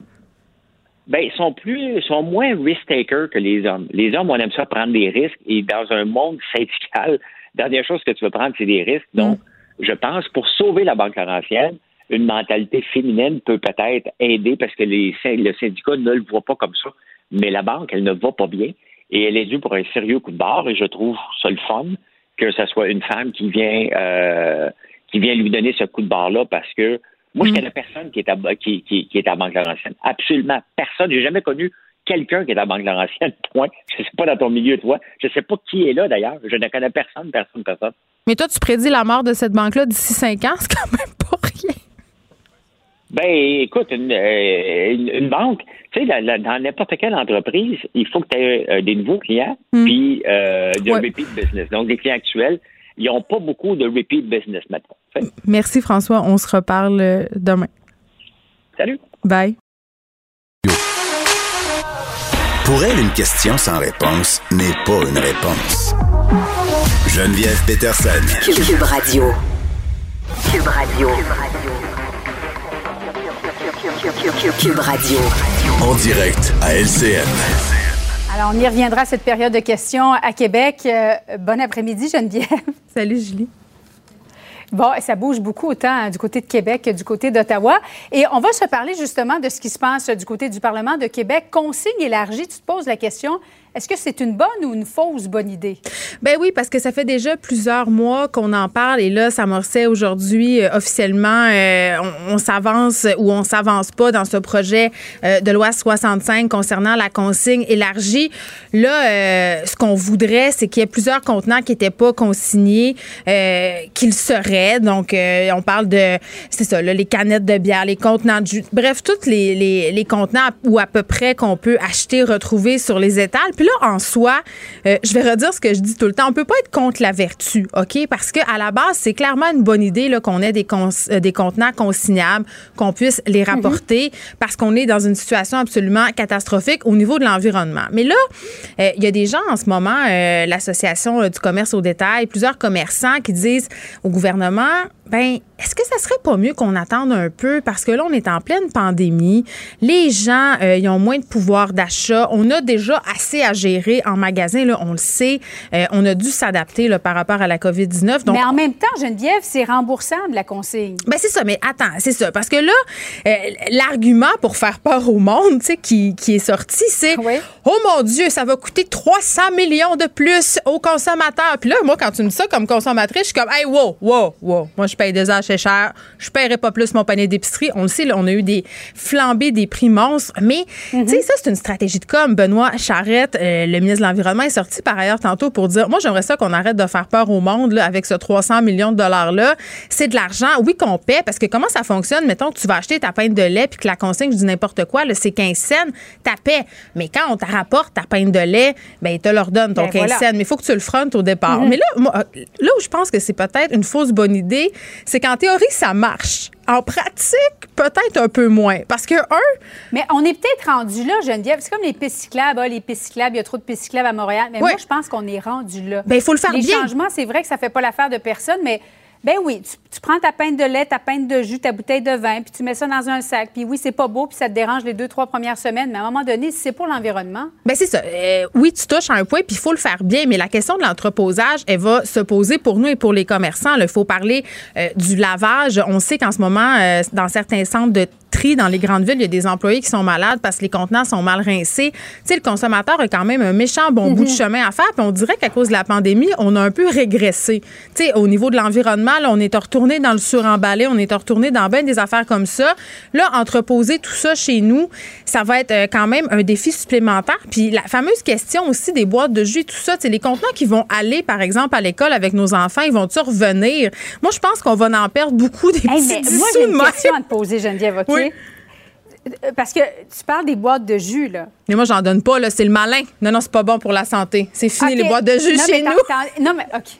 Mais comment ça se fait qu'il y, a encore des parents, là, puis là, je sais que je vais me faire lancer des tomates, là, qui mettent pas leur eau ou le jus de leur enfant dans une bouteille, une gourde ou n'importe quelle bouteille de plastique qu'on peut laver? Ces fameuses voilà, bouteilles. Ce genre de bouteilles-là. Ben oui, mais écoute, c'est comme ça. Mais parfois, je dis que j'en donne pas euh, des bouteilles de jus à mes enfants, mais je mens. Des fois, je suis comme. comme si je te croyais pas tout à fait. Non, mais je veux leur faire plaisir. Puis parfois, je vais mettre une petite boîte de jus, mais ça arrive vraiment très rarement parce qu'évidemment, euh, ça nous, tu sais, on veut pas donner euh, du mauvais, des mauvais produits à nos enfants, puis on veut pouvoir réutiliser les contenants. Mhm. Ce qui m'amène à mon prochain point sur la fausse bonne idée. Là, est-ce que justement, on n'est pas en train de faire un pas de recul sur les bons comportements parce que ça nous stimule en quelque sorte du côté euh, de la consommation à acheter des contenants en disant ah c'est pas grave au pire ça se recycle tu sais puis à moins utiliser les contenants réutilisables. Puis au mm. niveau des fabricants aussi est-ce qu'on va arrêter de faire un effort sur euh, les emballages? Parce que en ce moment on a plein de compagnies qui font des euh, des miracles qui essaient de faire des emballages biodégradables qui essaient d'empacter moins. Puis là à cause de cette consigne là est-ce qu'ils pourraient pas se dire ben tout à coup on se forcera pas parce que la consigne puis aussi l'angle mort de tout ça là, puis je le sais euh, ça concerne une minorité de personnes mais je trouvais ça quand même intéressant de le souligner il y a des gens hein, qui vivent de ça les bouteilles ramassent euh, des bouteilles un peu partout, des trucs consignables et, euh, et, vivent de ça. Qu'est-ce qu'ils vont faire, ces gens-là, si tout à coup tout devient consignable? Ils vont avoir beaucoup moins de revenus. Euh, tu sais, tout ça. Fait je sais pas. Je pense qu'il faut le faire. Je pense qu'on est rendu là. Tu as raison. Puis comme toute nouveauté, ça va susciter son lot de désagréments. Là, l'être humain, on est réfractaire ben au changement. Mais quand même, est-ce qu'on est dans une bonne période pour faire ça? Est-ce que ça serait pas mieux d'attendre? Et est-ce qu'on fait bien? Parce que si on le fait, il faut le faire bien. Bon après-midi, Geneviève. Merci. Merci. Geneviève Peterson. Une animatrice pas comme les autres. Cube Radio. Il en a été question au point de presse de cette montée de cas. Euh, chez les aînés, on a des éclosions dans les CHSLD. On a parlé aussi de la solitude des personnes âgées parce que le portrait a un peu changé hein, depuis euh, euh, cette deuxième vague de cet été. Là, les personnes qui étaient le plus affectées, le plus touchées par la COVID-19, c'était les jeunes. On parlait des 20-29 ans. là, du côté des jeunes, vraiment, on a réduit du quart leur nombre de cas depuis deux semaines mais du côté des personnes plus âgées, chez les 70 ans et plus, ça continue de grimper de façon alarmante. Est-ce que euh, ça a rapport avec le nombre d'hospitalisations? on peut se poser la question parce que les augmentations euh, dans ces groupes d'âge-là, chez les personnes plus âgées, sont en hausse constante depuis euh, la mi-août. On en parle avec Régent Hébert, qui est médecin gériatre. Bonjour, docteur Hébert. Bonjour, Mme Peterson. Bon, euh, est-ce que vous craignez cette nouvelle flambée des cas euh, chez les personnes âgées euh, qui sont quand même, on le sait, le plus à risque de développer des complications, voire de mourir de la COVID-19? Bien oui, je, je, je, crains ça. Je pense qu'on aura encore un agicide, là, une hécatombe chez les personnes âgées parce que je pense qu'on n'a pas vraiment appris les leçons de la première vague. Écoutez, on a eu 4 000 morts dans les CHSLD seulement. 4 mm. 000 sur 40 000 personnes en CHSLD, c'est 10% en Ontario, ça a été 2,3% En Colombie-Britannique, 0,6% Alors, 10% c'est énorme. Et on, récolte là euh, des problèmes de, structure et de personnel qui perdurent depuis très longtemps. Depuis 2003, en fait, les CHSLD ont perdu leur euh, gouvernance propre. On les a intégrés d'abord dans les centres de santé et de services sociaux en 2003, mm. puis dans les gros six là, ces, ces grosses machines administratives. Et donc, il n'y a, a, pas eu de, de personnes responsables, imputables de, du CHSLD comme c'était le cas avant 2003. Avant 2003, il y avait un DG, il y avait un conseil d'administration, il y avait des gens qui étaient dédiés à chacun des, hmm. des, CHSLD. Et là, on a perdu ça. Mais on nous a promis tout ça. On nous a promis le retour euh, des patrons. On nous a parlé d'imputabilité aussi. Le M. Legault a incité à plusieurs reprises là, à ce sujet-là. Oui. Mais dans bien des, CHSLD, il n'y a pas encore de, gestionnaire imputable et responsable surtout. C'est beau d'être imputable, mais il faut peut-être les moyens de pouvoir faire les changements qui sont nécessaires lorsqu'arrive un, un, problème. Il faut que ces gens-là soient les pieds dans le CHSLD. Là, euh, c'est pas quelqu'un qui est à l'extérieur qui va jeter un œil sur euh, le CHSLD. Il faut qu'il y ait les pieds dedans. Euh, et qu'il soit présent, qu'il soit responsable, qu'il puisse mm. prendre des décisions qui soient imputables. Alors ça, c'est pas encore fait. Euh, il y a encore des CHSLD même qu'il n'y a personne de nommé. Donc, euh, il reste ça à faire. La pénurie de personnel, c'est, c'est, ça résulte de, d'une négligence. On a négligé les médecins, par exemple, qui ont été obligés de quitter les CHSLD pour aller en cabinet, pour euh, atteindre les objectifs de M. Barrette, là, de donner euh, à tous un médecin de famille, ben, mm. on a de moins en moins de médecins. Les infirmières, on en a de moins en moins aussi. Ils sont allés à l'hôpital parce que c'était là qui était la priorité. Puis là, je parle pas des préposés où, euh, avec les conditions de travail qu'ils avaient, le minutage de toutes leurs interventions et les salaires qu'ils avaient, ben, on, récolte ce qu'on a semé. On a, on a de la difficulté mm. à, recruter et surtout à retenir ce personnel-là. Oui, bon, il y a tout ça, évidemment, les problèmes systémiques. Puis bon, moi, j'ai envie de savoir euh, de façon plus pratico-pratique, là, docteur Hébert, on a eu cette première vague, on a mis en place des stratégies, euh, on a vraiment essayé de sécuriser euh, nos CHSLD, nos résidences pour personnes âgées, même dans le privé. Là, comment on l'explique, la montée qu'on connaît actuellement? C'est-tu comme un peu ailleurs? Parce que, bon, on a relâché, qu'on a laissé les gens rentrer dans les CHSLD, que là, on assiste à des montées un peu partout? Ben, je pense que oui. Lors de la première vague, hmm. il y a une étude intéressante qui a comparé l'Ontario et la Colombie-Britannique. Et ce qui a fait la différence entre les deux, là, c'est la mobilité du personnel qui a été interdite dès le début de la pandémie en Colombie-Britannique. Puis on a hmm. même compensé les gens qui avaient des pertes de revenus à cause de cette interdiction de mobilité. On se retrouve encore au Québec, là, avec de la mobilité de personnel. Là, ils nous disent que c'est parce qu'il manque de personnel puis il faut des équipes volantes. Mais c'est ça qui propage euh, l'infection. Il faut pas que le personnel travaille dans plus qu'une installation. Il faut mettre en, place une règle stricte là-dessus.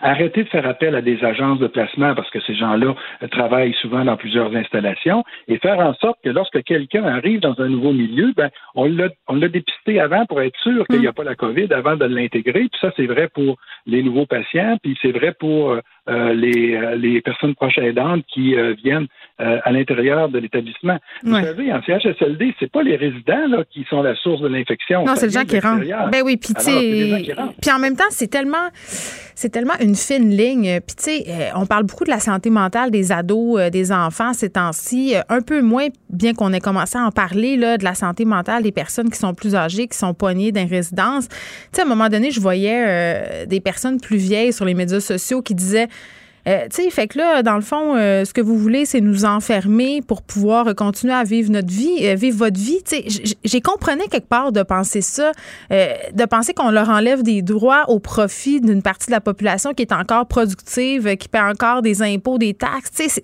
ça doit être difficile pour eux et ça doit être difficile aussi de vivre tout ça de l'extérieur, d'avoir pas accès à leurs proches. Là, on parle d'une personne, mais tu sais, la solitude des personnes âgées, ce qu'ils peuvent ressentir par rapport à la pandémie, il faut s'en préoccuper, là. Ben, je pense que oui. Je pense que ce qu'on a appris de la première vague, c'est qu'on est allé probablement trop loin dans euh, les mesures d'isolement des. Il y en a qui se sont laissés mourir de faim. Ben, je pense qu'il y a, il y, a, il y a eu euh, un excès, un excès de confinement chez les personnes âgées. Donc, il faut revenir à, à, des, des, mesures de protection qui sont acceptables et qui font en sorte que les personnes âgées sont capables de continuer à faire de l'activité physique, ne serait-ce que ça, et avoir aussi des, des contacts euh, sociaux avec leur famille.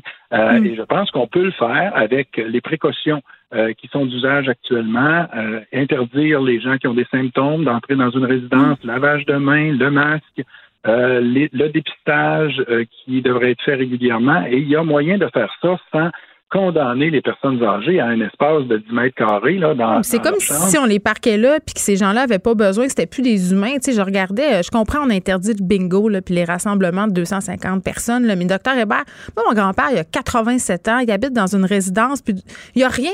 Je veux dire, ils ont tout enlevé les activités. Les personnes peuvent même plus se voir dans la salle commune pour, je sais pas, moi, jouer aux cartes, jouer aux dames. Ces activités qui font qu'on garde une acuité intellectuelle, qu'on garde le goût à la vie, c'est toute partie. Oui, ben, je pense que c'est c'est là où on est allé trop loin, à mon avis. Euh, les gens doivent continuer à avoir un certain nombre de contacts sociaux parce que sinon, on a des conséquences qui euh, sont peut-être encore plus importantes que, euh, que la COVID, c'est-à-dire, comme vous le mentionniez tout à l'heure, des gens qui vont, vont être dans la une solitude, vont déprimer et aussi vont perdre leur capacité physique parce que si on ne fait pas d'activité physique, vous savez que les capacités physiques, surtout à, à, cet âge-là, risquent d'être détériorées. Oui, deux jours à c'est comme 15 jours de réadaptation. Là. Ah, tout à fait. Il faut éviter euh, à tout prix l'alitement. Il faut continuer à, bouger, surtout lorsqu'on a 75-80 ans. C'est important parce que à cet âge-là, euh, l'immobilité a des conséquences désastreuses. Hum, il faut s'occuper euh, de nos personnes âgées. Moi, ça, en tout cas, quand je vois des histoires comme ça, puis que je suis en train de me dire qu'on est en train de s'enligner vers un autre confinement, puis peut-être vers un deuxième isolement de ces personnes-là, je peux pas m'empêcher d'être très, très inquiète. Régent merci. Médecin gériatre, professeur à l'École santé publique de l'Université de Montréal. Le, commentaire de Varda Etienne, une vision pas comme les autres. Salut Varda. Bon après-midi, Geneviève. Euh, bon après-midi. Écoute, des adolescents qui jouent à la bouteille, ça, c'est classique. Ah. On a-tu joué à la bouteille? Moi, j'adorais ça, euh, mais j'étais pédé, j'étais pas déniaisée. Moi, j'étais, tu peux t'en douter, j'étais extrêmement déniaisée. J'ai comme tellement joué à la bouteille que c'est gênant. Je veux tellement pas retourner là, la vérité, parce que. non, vraiment. là, c'est comme. tu t'es humilié sur la place publique. Non, non, mais parce que si je, écoute, si je me remémore mes, mes, ces moments-là, mm. ma mère va être traumatisée, puis elle risque elle-même de se retrouver en, psychiatrie. Ma mère a aucun problème de santé mentale. Mais je l'ai vraiment traumatisé, mon père et moi. Écoute, j'étais à bout de nerfs, j'arrêtais plus. Sauf qu'à l'époque, on n'était pas en pandémie, comprends-tu? Là, c'est le cas. Et ce qu'on apprend, c'est qu'il y a une éclosion de cas au séminaire Saint-Joseph euh, à Trois-Rivières. Là, l'établissement est obligé de fermer les portes temporairement parce que nos petits lapins, comme dit, je reprends l'expression de Richard Martineau, nos petits lapins ne comprennent pas. Et Ils s'embrassent à bouche, que veux-tu? Qu'est-ce que tu veux? Ils sont pleins d'hormones. Tu t'en rappelles-tu? moi, je pensais juste à ça. Frencher. Mais Jen, on n'était pas en pandémie. Il y a comme, tu sais, je veux dire, c'est quand même pas banal. Et ce qui arrive en ce moment, parce que je veux dire, mes ados, la même chose pour les tiens, j'imagine. Là, on est ben, ceux qui sont au cégep à l'université se tournent vers l'enseignement en ligne. Et c'est quoi l'enseignement en ligne? Ça veut dire, tu vois pas tes petits amis, tu es en isolement, tu as de la difficulté à te concentrer, mm-hmm. tu as plein de distractions à la maison, parce que moi, le mien, c'est ce qu'il fait. Et je sais que c'est pas le seul. J'en ai parlé avec mes amis qui ont des ados aussi. Donc, il, il suit son cours en ligne, pas trop, puis au bout de six minutes, il est comme, laisse pas checker ce qui se passe sur mon sel. On va voir sur Instagram, on va sur Facebook, on regarde des nouveaux vidéos, puis je suis comme, mais voyons, Sacha Calvaire, t'as 17 ans, je peux, je peux supposer d'être la tête appuyée sur, ton épaule pour m'assurer que Arrête. Oh, le Vardetienne, par exemple, non. Tu me dis l'autre fois que tu te cachais en dessous du bureau pour qu'il fasse ses devoirs. Tu me dis ça. Oui, mais là, oui, on est devoirs. T'as raison. Donc, t'es vraiment ce genre-là. Excuse-moi. Oui, oui, je suis vraiment la mère contrôlante, castrante, militaire, fatigante. Oui, absolument, qui doit être internée. Mais sa thérapie, va, sa thérapie, elle fera pas pour rien. Dis-toi ça, il va rentabiliser sur un moyen temps. Es-tu riche? Écoute, j'étais chez le psy ce matin. la moitié de ma séance était là-dessus. OK, on revient. Bon, alors, pour parler des comportements irresponsables de nos jeunes, parce qu'on le comprend, tu sais, on sympathise, on mm. comprend parfaitement que, tu sais, c'est long, c'est lourd, puis, ils sont à bout des nerfs. Nous, nous sommes des adultes, on a de la on est, on est déjà à bout des nerfs. Mais ça n'en demeure pas moins. Ce qu'il faut faire comprendre à nos petits lapinots, c'est que s'ils continuent dans cette direction-là, ça va aller de pire en pire. Et le confinement, je viens de t'entendre parler, là, justement, de, on risque de retourner en confinement, mais les personnes âgées. Ben, alors voilà, donc plus vite ils vont respecter les consignes, moins ils vont avoir le goût de Frencher en période de pandémie, de pandémie, et plus ils vont pouvoir Frencher à bouche que veux-tu l'été prochain dans un parc ou dans sur une banquette de char. Mais la question qu'il faut se poser, Geneviève, c'est que ces jeunes ados-là, Sont où les parents? Parce que, bon, encore. Mais ils étaient où tes parents quand tu jouais à bouteille, Varda? Je peux te répéter pour la douzième fois qu'on n'était pas en pandémie? D'accord, on revient. Nous sommes en pandémie, c'est la COVID. Bon, on sait que nos jeunes, ils se croient invincibles. On sait qu'ils banalisent la, la, la COVID. Mais les parents responsables, bon, là, il y a, y a, peut-être, il y a, y a, il y a les parents, la catégorie de parents que eux, bon, ils sont contre le port du masque, puis ouais. des complotistes conspirationnistes, sont comme, ah, vas-y, vas-y. fait que ça, ça peut être une, partie de l'explication. Ça joue à bouteille chez les complotistes. Ça, bon. un. du bon, mettons, mettons au clair. OK. Ça à la bouteille chez les complotistes, bon, c'est clair. C'est bon, c'est réglé. OK. Exactement. Bon. Quand j'entends ma fille moi, je, sais, je nomme pas le nom des enfants, je veux pas les exposer publiquement, ils me l'ont déjà assez dit. Puis tu te rappelles, il y a des matantes sur Twitter qui trouvent que je parle trop de ma vie privée. Là, j'ai le droit, OK? Parce que ce sont, ce sont de, j'en parle à titre d'exemple. Hmm.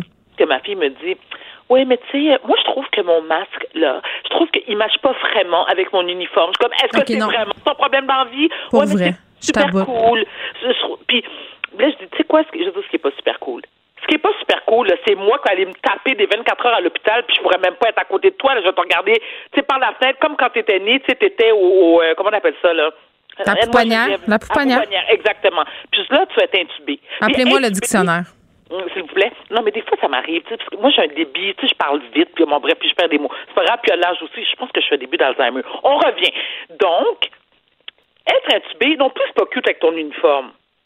On non, mais écoute, euh, tu m'ouvres la porte pour parler des masques. Là, là, c'est rendu. Bon, là, il y a ce que tu dis, là, c'est pas cool avec mon uniforme, mon masque. Mais il y a aussi, euh, là maintenant, les compagnies, ils ont compris comment ça marchait l'affaire. Là. là, ils font des masques avec des brands dessus, là, Adidas, tout ça. Fait que là, là c'est la grosse mode des masques brandés à l'école. Fait que là, tes rejets si t'as pas un masque Herschel, si t'as pas un masque Nike à 40 pièces la paire. Excusez, là, mais non. Ça, là, ça me rend folle. Moi aussi, c'est non. Puis moi, tu vois, regarde, euh, Geneviève, ce que j'ai fait pour chacun de mes enfants, ils ont sept masques chacun. Non, huit, excuse-moi, huit. Rien d'excessif. Non, je t'explique. Non, tu sais comment ils sont les adolescents à cet âge-là. Tu sais, ils vont pas prendre le temps vraiment après l'école de prendre le masque, de laver. Non, tu sais, ils s'en foutent, ils prennent ça, ils sacent ça dans, dans, le panier de panier de linge sale. Moi, je fais d'accord. Un masque par jour et un masque au cas où tu le perds, au cas où il y a un problème, tu sais, qui rétrécit au lavage, peu importe, huit arrange-toi avec tes troupes, je veux pas l'entendre. Hey, c'est cher, là, pense-y. Mais tu vois, moi, ce que j'ai. Non, moi, écoute, j'ai eu un très bon prix parce que, de un, moi, depuis la pandémie, je le faisais même avant, mais moi, j'encourage l'achat local. Moi, je, je, je veux qu'on achète de, d'entreprises québécoises. C'est extrêmement important pour moi. Hmm. Dame qui Sauf chez Bigarade. Pardon? Sauf chez Bigarade. C'est quoi Bigarade? C'est une compagnie euh, qui, s'est mis, qui faisait des draps, qui s'est mis à faire des masques en, quantité industrielle et euh, qui s'est fait pogner dans une espèce de scandale de non-livraison ah de masques et de culture toxique. Oui, oui, là-dedans, c'est une propriétaire. Geneviève Lorange, oui. Euh, fait qu'on essaie de ne pas prendre des masques chez Bigarade si possible. Ça, c'est mon commentaire éditorial. J'attends ma lettre de poursuite. Non, non, moi, alors, mes masques sont confectionnés par une gentille dame qui habite à Brossard, pas loin de chez moi, qui vient me les amener. Écoute, c'est un amour. Donc, je l'encourage, elle. J'encourage mes enfants à porter le masque. C'est super important parce que, moi, je le dis, là, je dis, écoutez, vous avez fait quatre mois hmm. à la maison à me faire suer, OK? Parce que là, je m'ennuie, oh, c'est long, j'ai pas d'école, la PlayStation. J'étais à bout des nerfs. J'ai quadruplé ma, ma dose d'antidépresseur. Je veux pas me retrouver là. Donc, les tsunamis, on met son masque OK? Puis on endure comme les adultes, comme les personnes âgées. on n'a pas le choix. Mais ça n'en demeure pas moins, Geneviève, c'est important pour moi de le dire. Si les jeunes nous écoutent en ce moment, ceux qui sont justement à la maison parce que, ils ont joué à bouteille la fin de semaine dernière, mm. j'ai beaucoup, beaucoup, beaucoup d'empathie. Puis je me dis, et je le répète même à mes jeunes, mes enfants, je dis, vous savez quoi? Je trouve que vous avez beaucoup de courage. Ça doit pas être évident, être adolescent en période de pandémie. Mm on s'entend que moi, quand j'avais 15, 16, 17 ans, eh, oh non, on veut pas retourner là. Non, je, ne veux pas te citer d'exemple parce que non, laisse faire.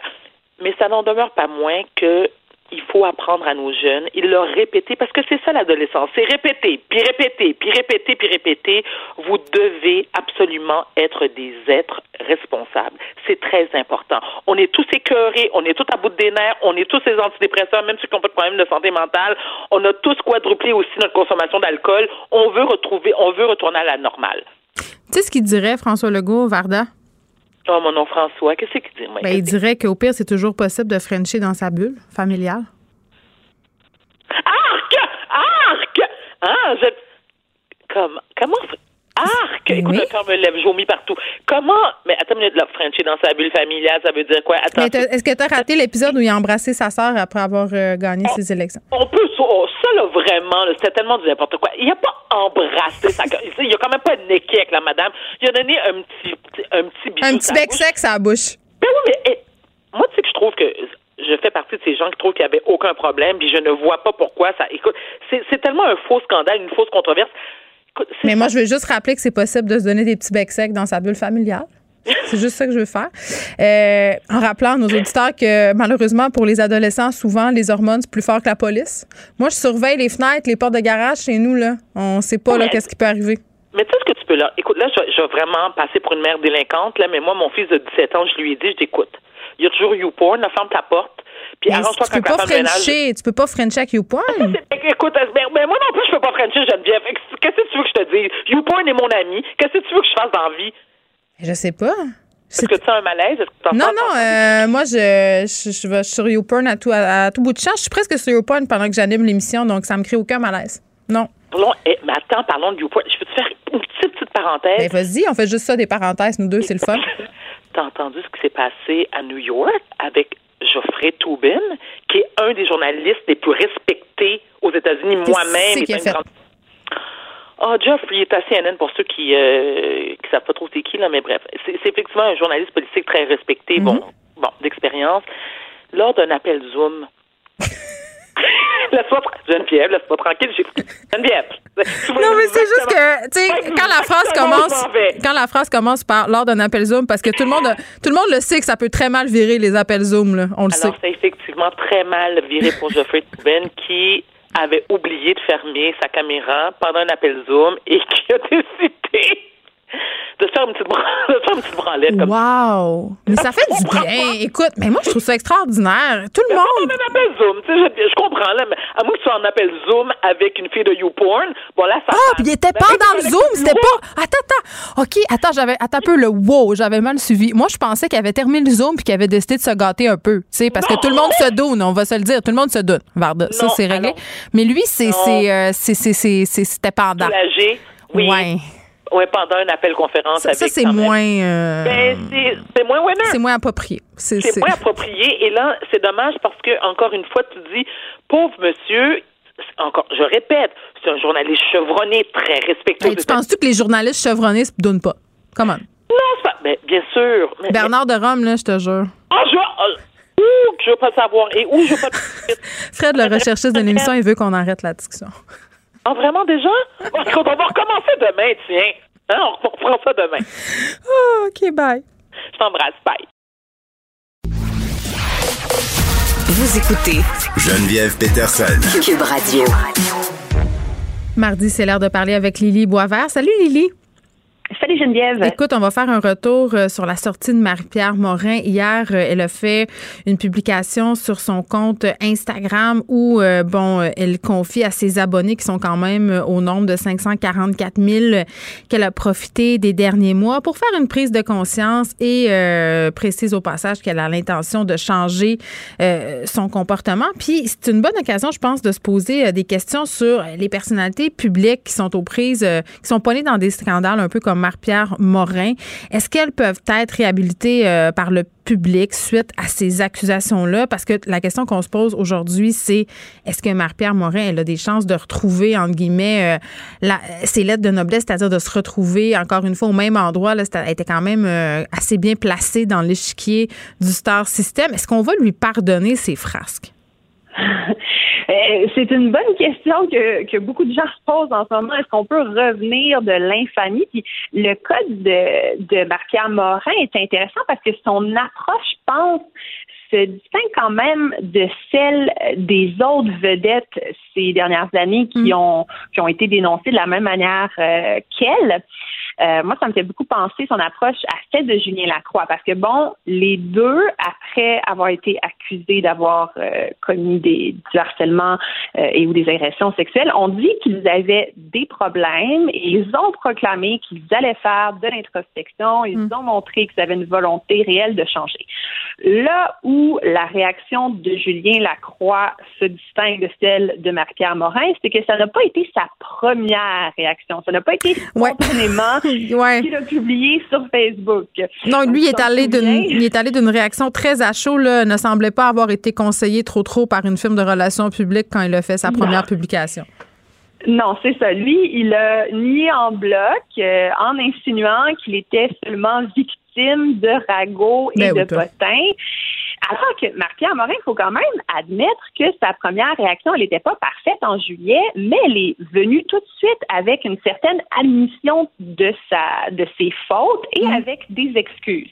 Je dis que c'est pas parfait parce que il y avait quand même l'emploi du conditionnel. Elle avait écrit qu'elle aurait eu, j'aurais eu un comportement répréhensible. Donc, je pense que le public n'est pas dupe que quand on emploie le conditionnel de cette manière-là, c'est quand même. C'est parce qu'on est conseillé par des avocats, Lily. Oui. C'est pas mal ça. ah d'accord, c'est peut-être ça aussi. Oui. Si tu dis j'ai.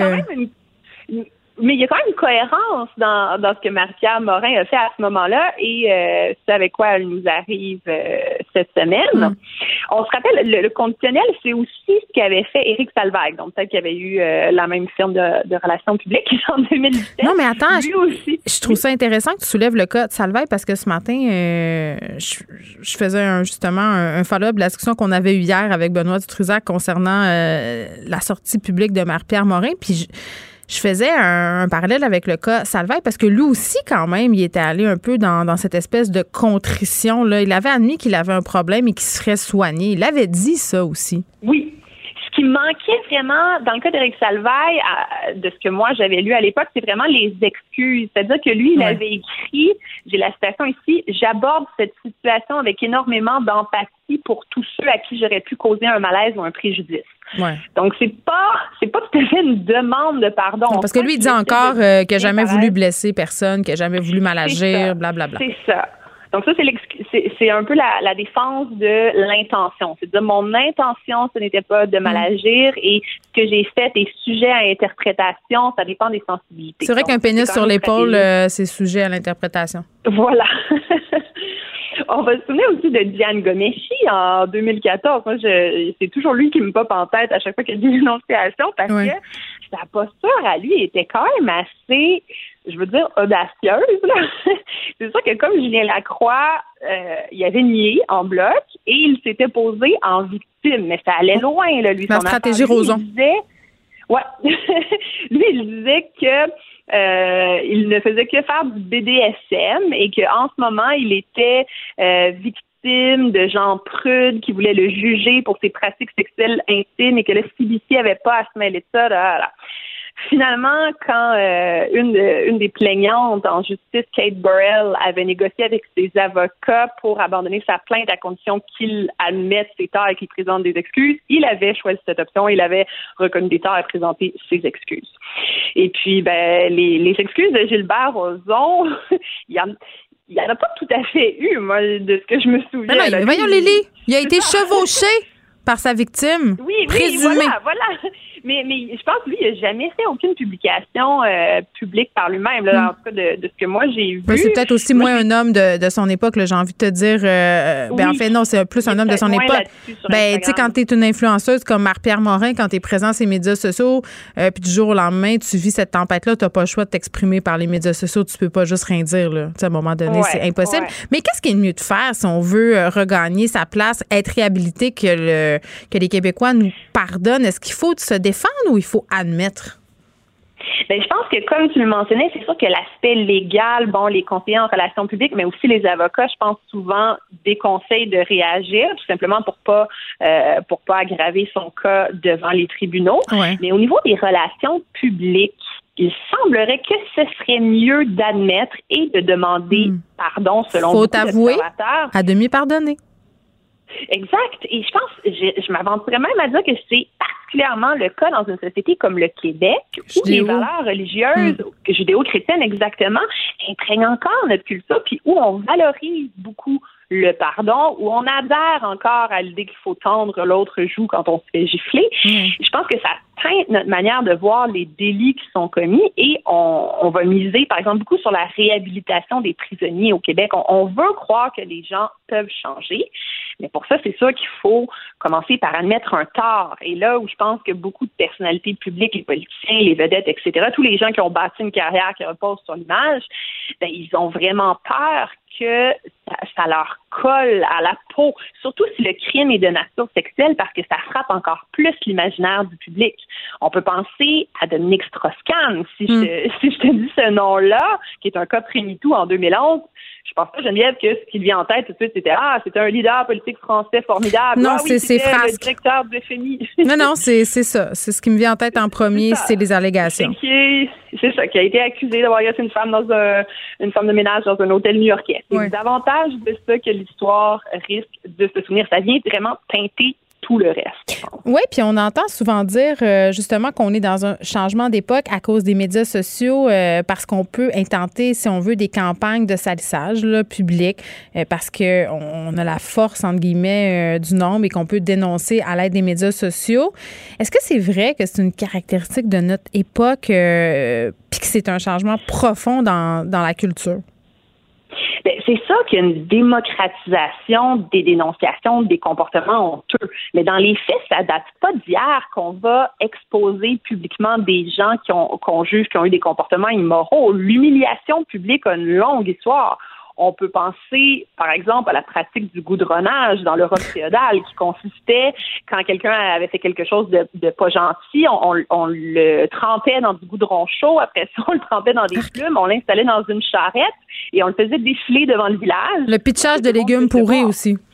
Aussi, un autre bon exemple.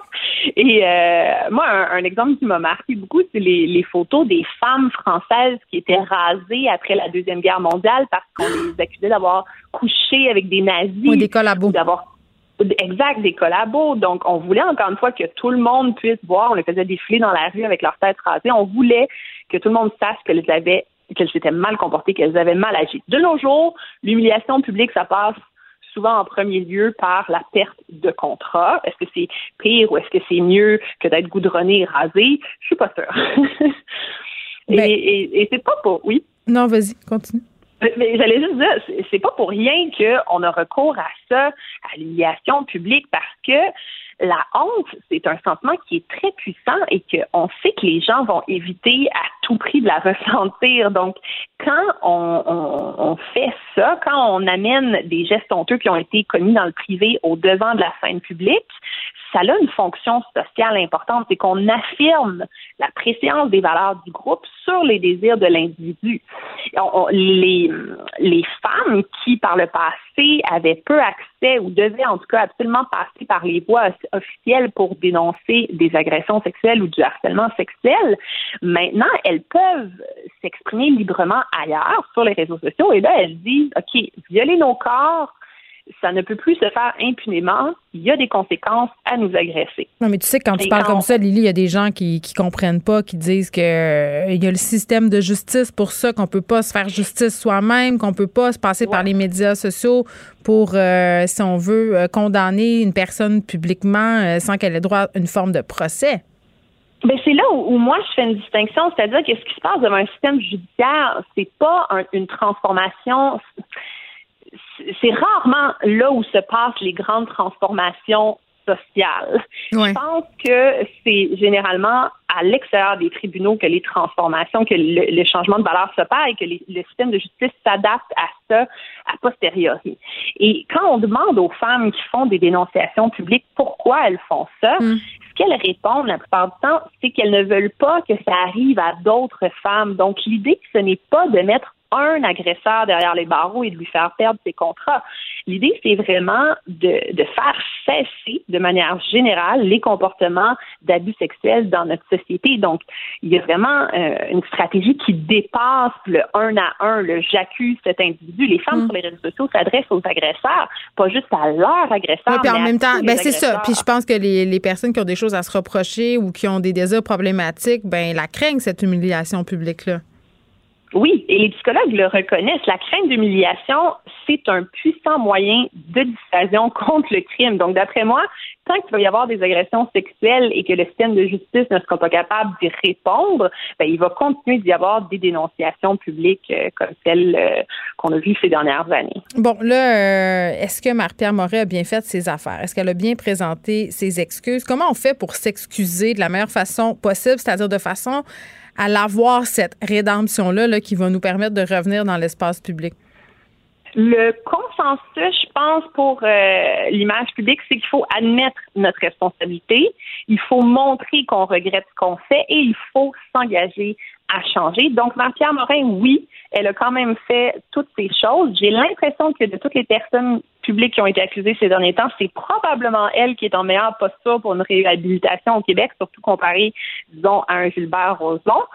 Par contre, les psychologues disent que le pardon, ça peut prendre du temps, donc il ne faut pas s'attendre à ce que ça nous soit tout de suite accordé. Les vedettes le savent d'ailleurs, elles parlent toutes de, prendre une pause professionnelle. Oui, puis avoir commencé peut-être euh, un peu plus dans le bas de l'échelle. Peut-être. Ça se pourrait, ça se pourrait. Donc, est-ce que, est-ce que ça va être assez quelques mois? Est-ce qu'on va être passé à autre chose? On va avoir pardonné? L'histoire nous le dira. Et, certainement aussi, euh, est-ce que les commanditaires euh, vont revenir? Parce que ça, ça c'est une autre histoire. Lady Boisvert, merci. Ça fait plaisir. Geneviève Peterson. Elle réécrit le scénario de l'actualité tous les jours. Vous écoutez Geneviève Peterson. Cube Radio. Pierre Nantel, salut. Bonjour Geneviève. Écoute, tantôt je parlais euh, avec Julie Marco à LCN de cette fameuse consigne élargie là, des commerçants qui eh demandent euh, d'attendre un peu parce que ça serait donc compliqué à gérer et ça coûterait donc bien cher. Puis parallèlement à, tout ça, ça commence aujourd'hui. Il y a notre bureau d'enquête qui a quand même euh, mis la lumière sur un, un, scandale du monde de la récupération, si on peut s'exprimer ainsi. Une firme qui s'appelle Ricova et qui serait, bon, à proprement parler, des voyous, des voyous de la, de la récupération. Ben oui, absolument. Puis je veux dire honnêtement, cette, enquête-là, puis le, journaliste a pris la peine d'aller travailler euh, là-bas euh, dans le passé comme manœuvre hein, sur le site. on peut dire qu'il avait, il faisait partie, il a vu de ses yeux vus hmm. ce qu'on appelle euh, nettoyer en apparence un bloc de papier comprimé à recycler qui va être exporté ailleurs, puis qui a l'air mieux, tu sais, qui a l'air moins contaminé de vidange, tu sais.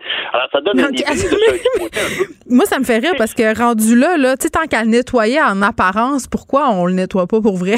C'est beaucoup d'énergie. Ben, ben, mais parce que, honnêtement, ben voilà, tu as tout à fait raison. Ce qu'on voit ici, c'est un comportement de voyou, de cowboy, de, sais, pour moi, c'est le cliché de, de quand j'étais petit, la cour à scrap avec le chien au bout d'une chaîne qui jappait, puis des gens weird qui tenaient ce genre de lieu-là. Ici, ce genre de comportement-là est à, est à, des, à des kilomètres hmm. de ce que les gens font quand ils prennent la peine de rincer le pot de sauce barbecue du Saint-Hubert avant de le mettre au recyclage. C'est, c'est entre la volonté du citoyen qui veut diminuer son empreinte écologique, puis ce qu'on en fait, hmm. c'est triste à voir c'est très démotivant, c'est cynique. Ben, c'est poche. En plus, c'est une entreprise qui, à plusieurs égards, là, s'est comportée de façon euh, euh, illégale, tant au niveau du code routier, au niveau des véhicules qu'elle utilise, au niveau de ses pratiques. T'as vu, euh, je sais pas dans l'article, je sais pas si tu as vu, mais entre autres, j'en parlais avec lui ce matin, le journaliste, il disait que la compagnie délibérément, pour avoir un contrat, va soumissionner à un prix irréaliste de traitement à 5 dollars la tonne, alors que dans un autre contrat par une autre compagnie, elle a bidé et a eu le contrat à 50 dollars la tonne. Ça donne une idée que tout ce qui compte, c'est d'avoir le contrat.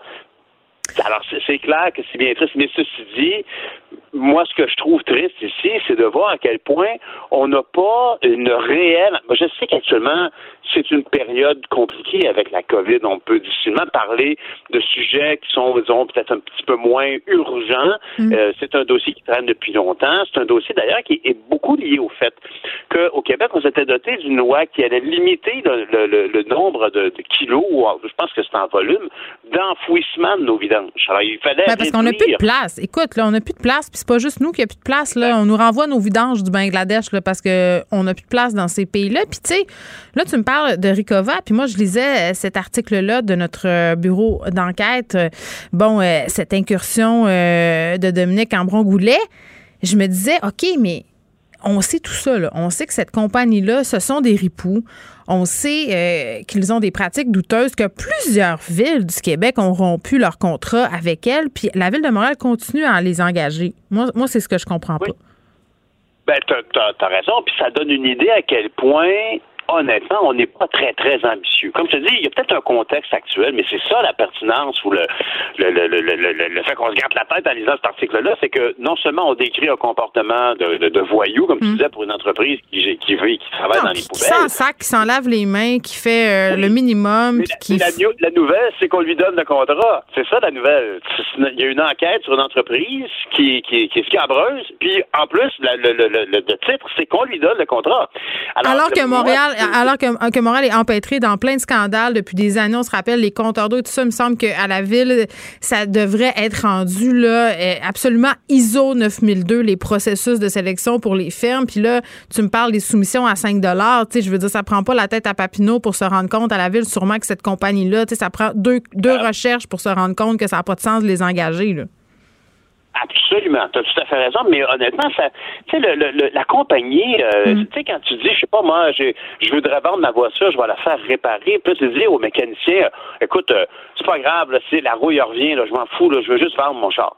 bon, ben ici, c'est un peu le même principe. On veut se débarrasser de nos déchets.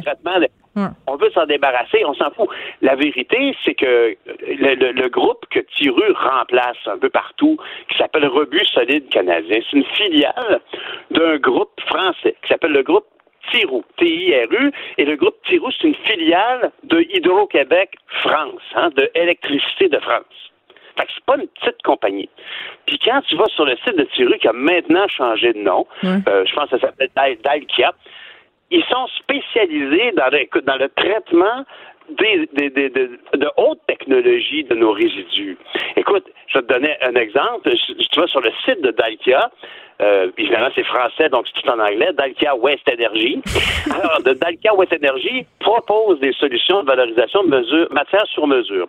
Alors, check ça. Avec Dalkia West Energy, chaque unité bénéficie d'un appui technique et d'une veille technologique grâce à une direction technique et d'ingénierie intégrée, une participation active de Tiru, bon, il, il recite l'ancien nom de la compagnie, en tant que maître d'œuvre dans les projets de modernisation et d'évolution technologique voulus par le client, voulus par le client. C'est ça que le client ne voulait pas ici au Québec. Pour, pour, pour, anticiper les réglementations et optimiser le processus de, tri, de tri et de valorisation. ici, nous avons choisi de prendre des gens qui avaient certainement à l'intérieur de leur compagnie des approches technologiques qui auraient pu fonctionner. On valorise de la matière euh, recyclable en France avec ces entreprises-là, mais ici, ils opèrent des cours à scrap. Ben, puis après ça. c'est à qui de parler? C'est à toi ou c'est à moi? c'est à moi. non, mais c'est parce, qu'après ça, on se surprend que les gens euh, sacent plein d'affaires au vidange en se disant, ben de toute façon, ça sert à rien. De toute façon, euh, comme tu le soulignais tantôt, on a eu des scandales au niveau de la récupération, pas juste avec cette compagnie-là, mais avec ce qu'on fait euh, dans nos sites de récupération avec les contenants qui sont pas rincés, les ah contenants qui sont contaminés parce que les gens sacrent un peu n'importe quoi, puis aussi parce qu'on n'a pas les capacités de recycler toutes les matières. C'est dommage. Puis, mhm. tu sais, combine ça avec le recul dont on se parlait toutes les deux la semaine dernière par rapport à l'environnement et la pandémie, c'est-à-dire euh, on est retourné au suremballage, on, on, est, on a fait des pas en arrière. à un moment donné, c'est plate, mais le monde se dit ça sert à rien, ça sert à rien de payer des fortunes pour recycler parce que de toute façon, au bout du compte, on finit par en enterrer la moitié ou ça s'en va ailleurs. Ben, tu sais, c'est sûr que dans le contexte actuel, tu sais, je sais pas, moi, si tu me dis qu'un extincteur, c'est polluant, quand le feu est pris, excuse-moi, mais je vais m'en servir quand même. Ben, hein? c'est ça. Alors ici, on est dans une situation où factuellement, je veux dire, tu passes ta vie à voir du monde dans les soins de santé qui garochent des, des gants de latex au vidange constamment. Bon, il y a peut-être des mesures, on pourrait faire mieux que ça, on pourrait faire une utilisation plus, euh, plus euh, ben, raffinée de la chose, mais on est en période de roche, fait qu'on on s'embête pas avec ces détails-là, puis c'est correct. Mais la vérité, ce qui est un peu emmerdant, c'est d'avoir l'impression qu'on se fait manager. Ben, qu'on se fait passer une petite vite parce que justement, on est moins ben, vigilant parce qu'on capote sa pandémie. Ben, c'est ça, tu sais. Puis je comprends les épiciers de dire excuse, on a de la misère à recycler les bouteilles, on va pas recycler les pots de yoga, tu sais, arrêter deux minutes. Oui, je comprends. En tout cas. Pierre euh, Nantel, merci. On t'écoute euh, demain dès 6 h. C'est déjà tout pour nous. Demain, Madame Je vous laisse avec Mario Dumont de notre côté. Je vous dis à demain à 13 h. Cube Radio.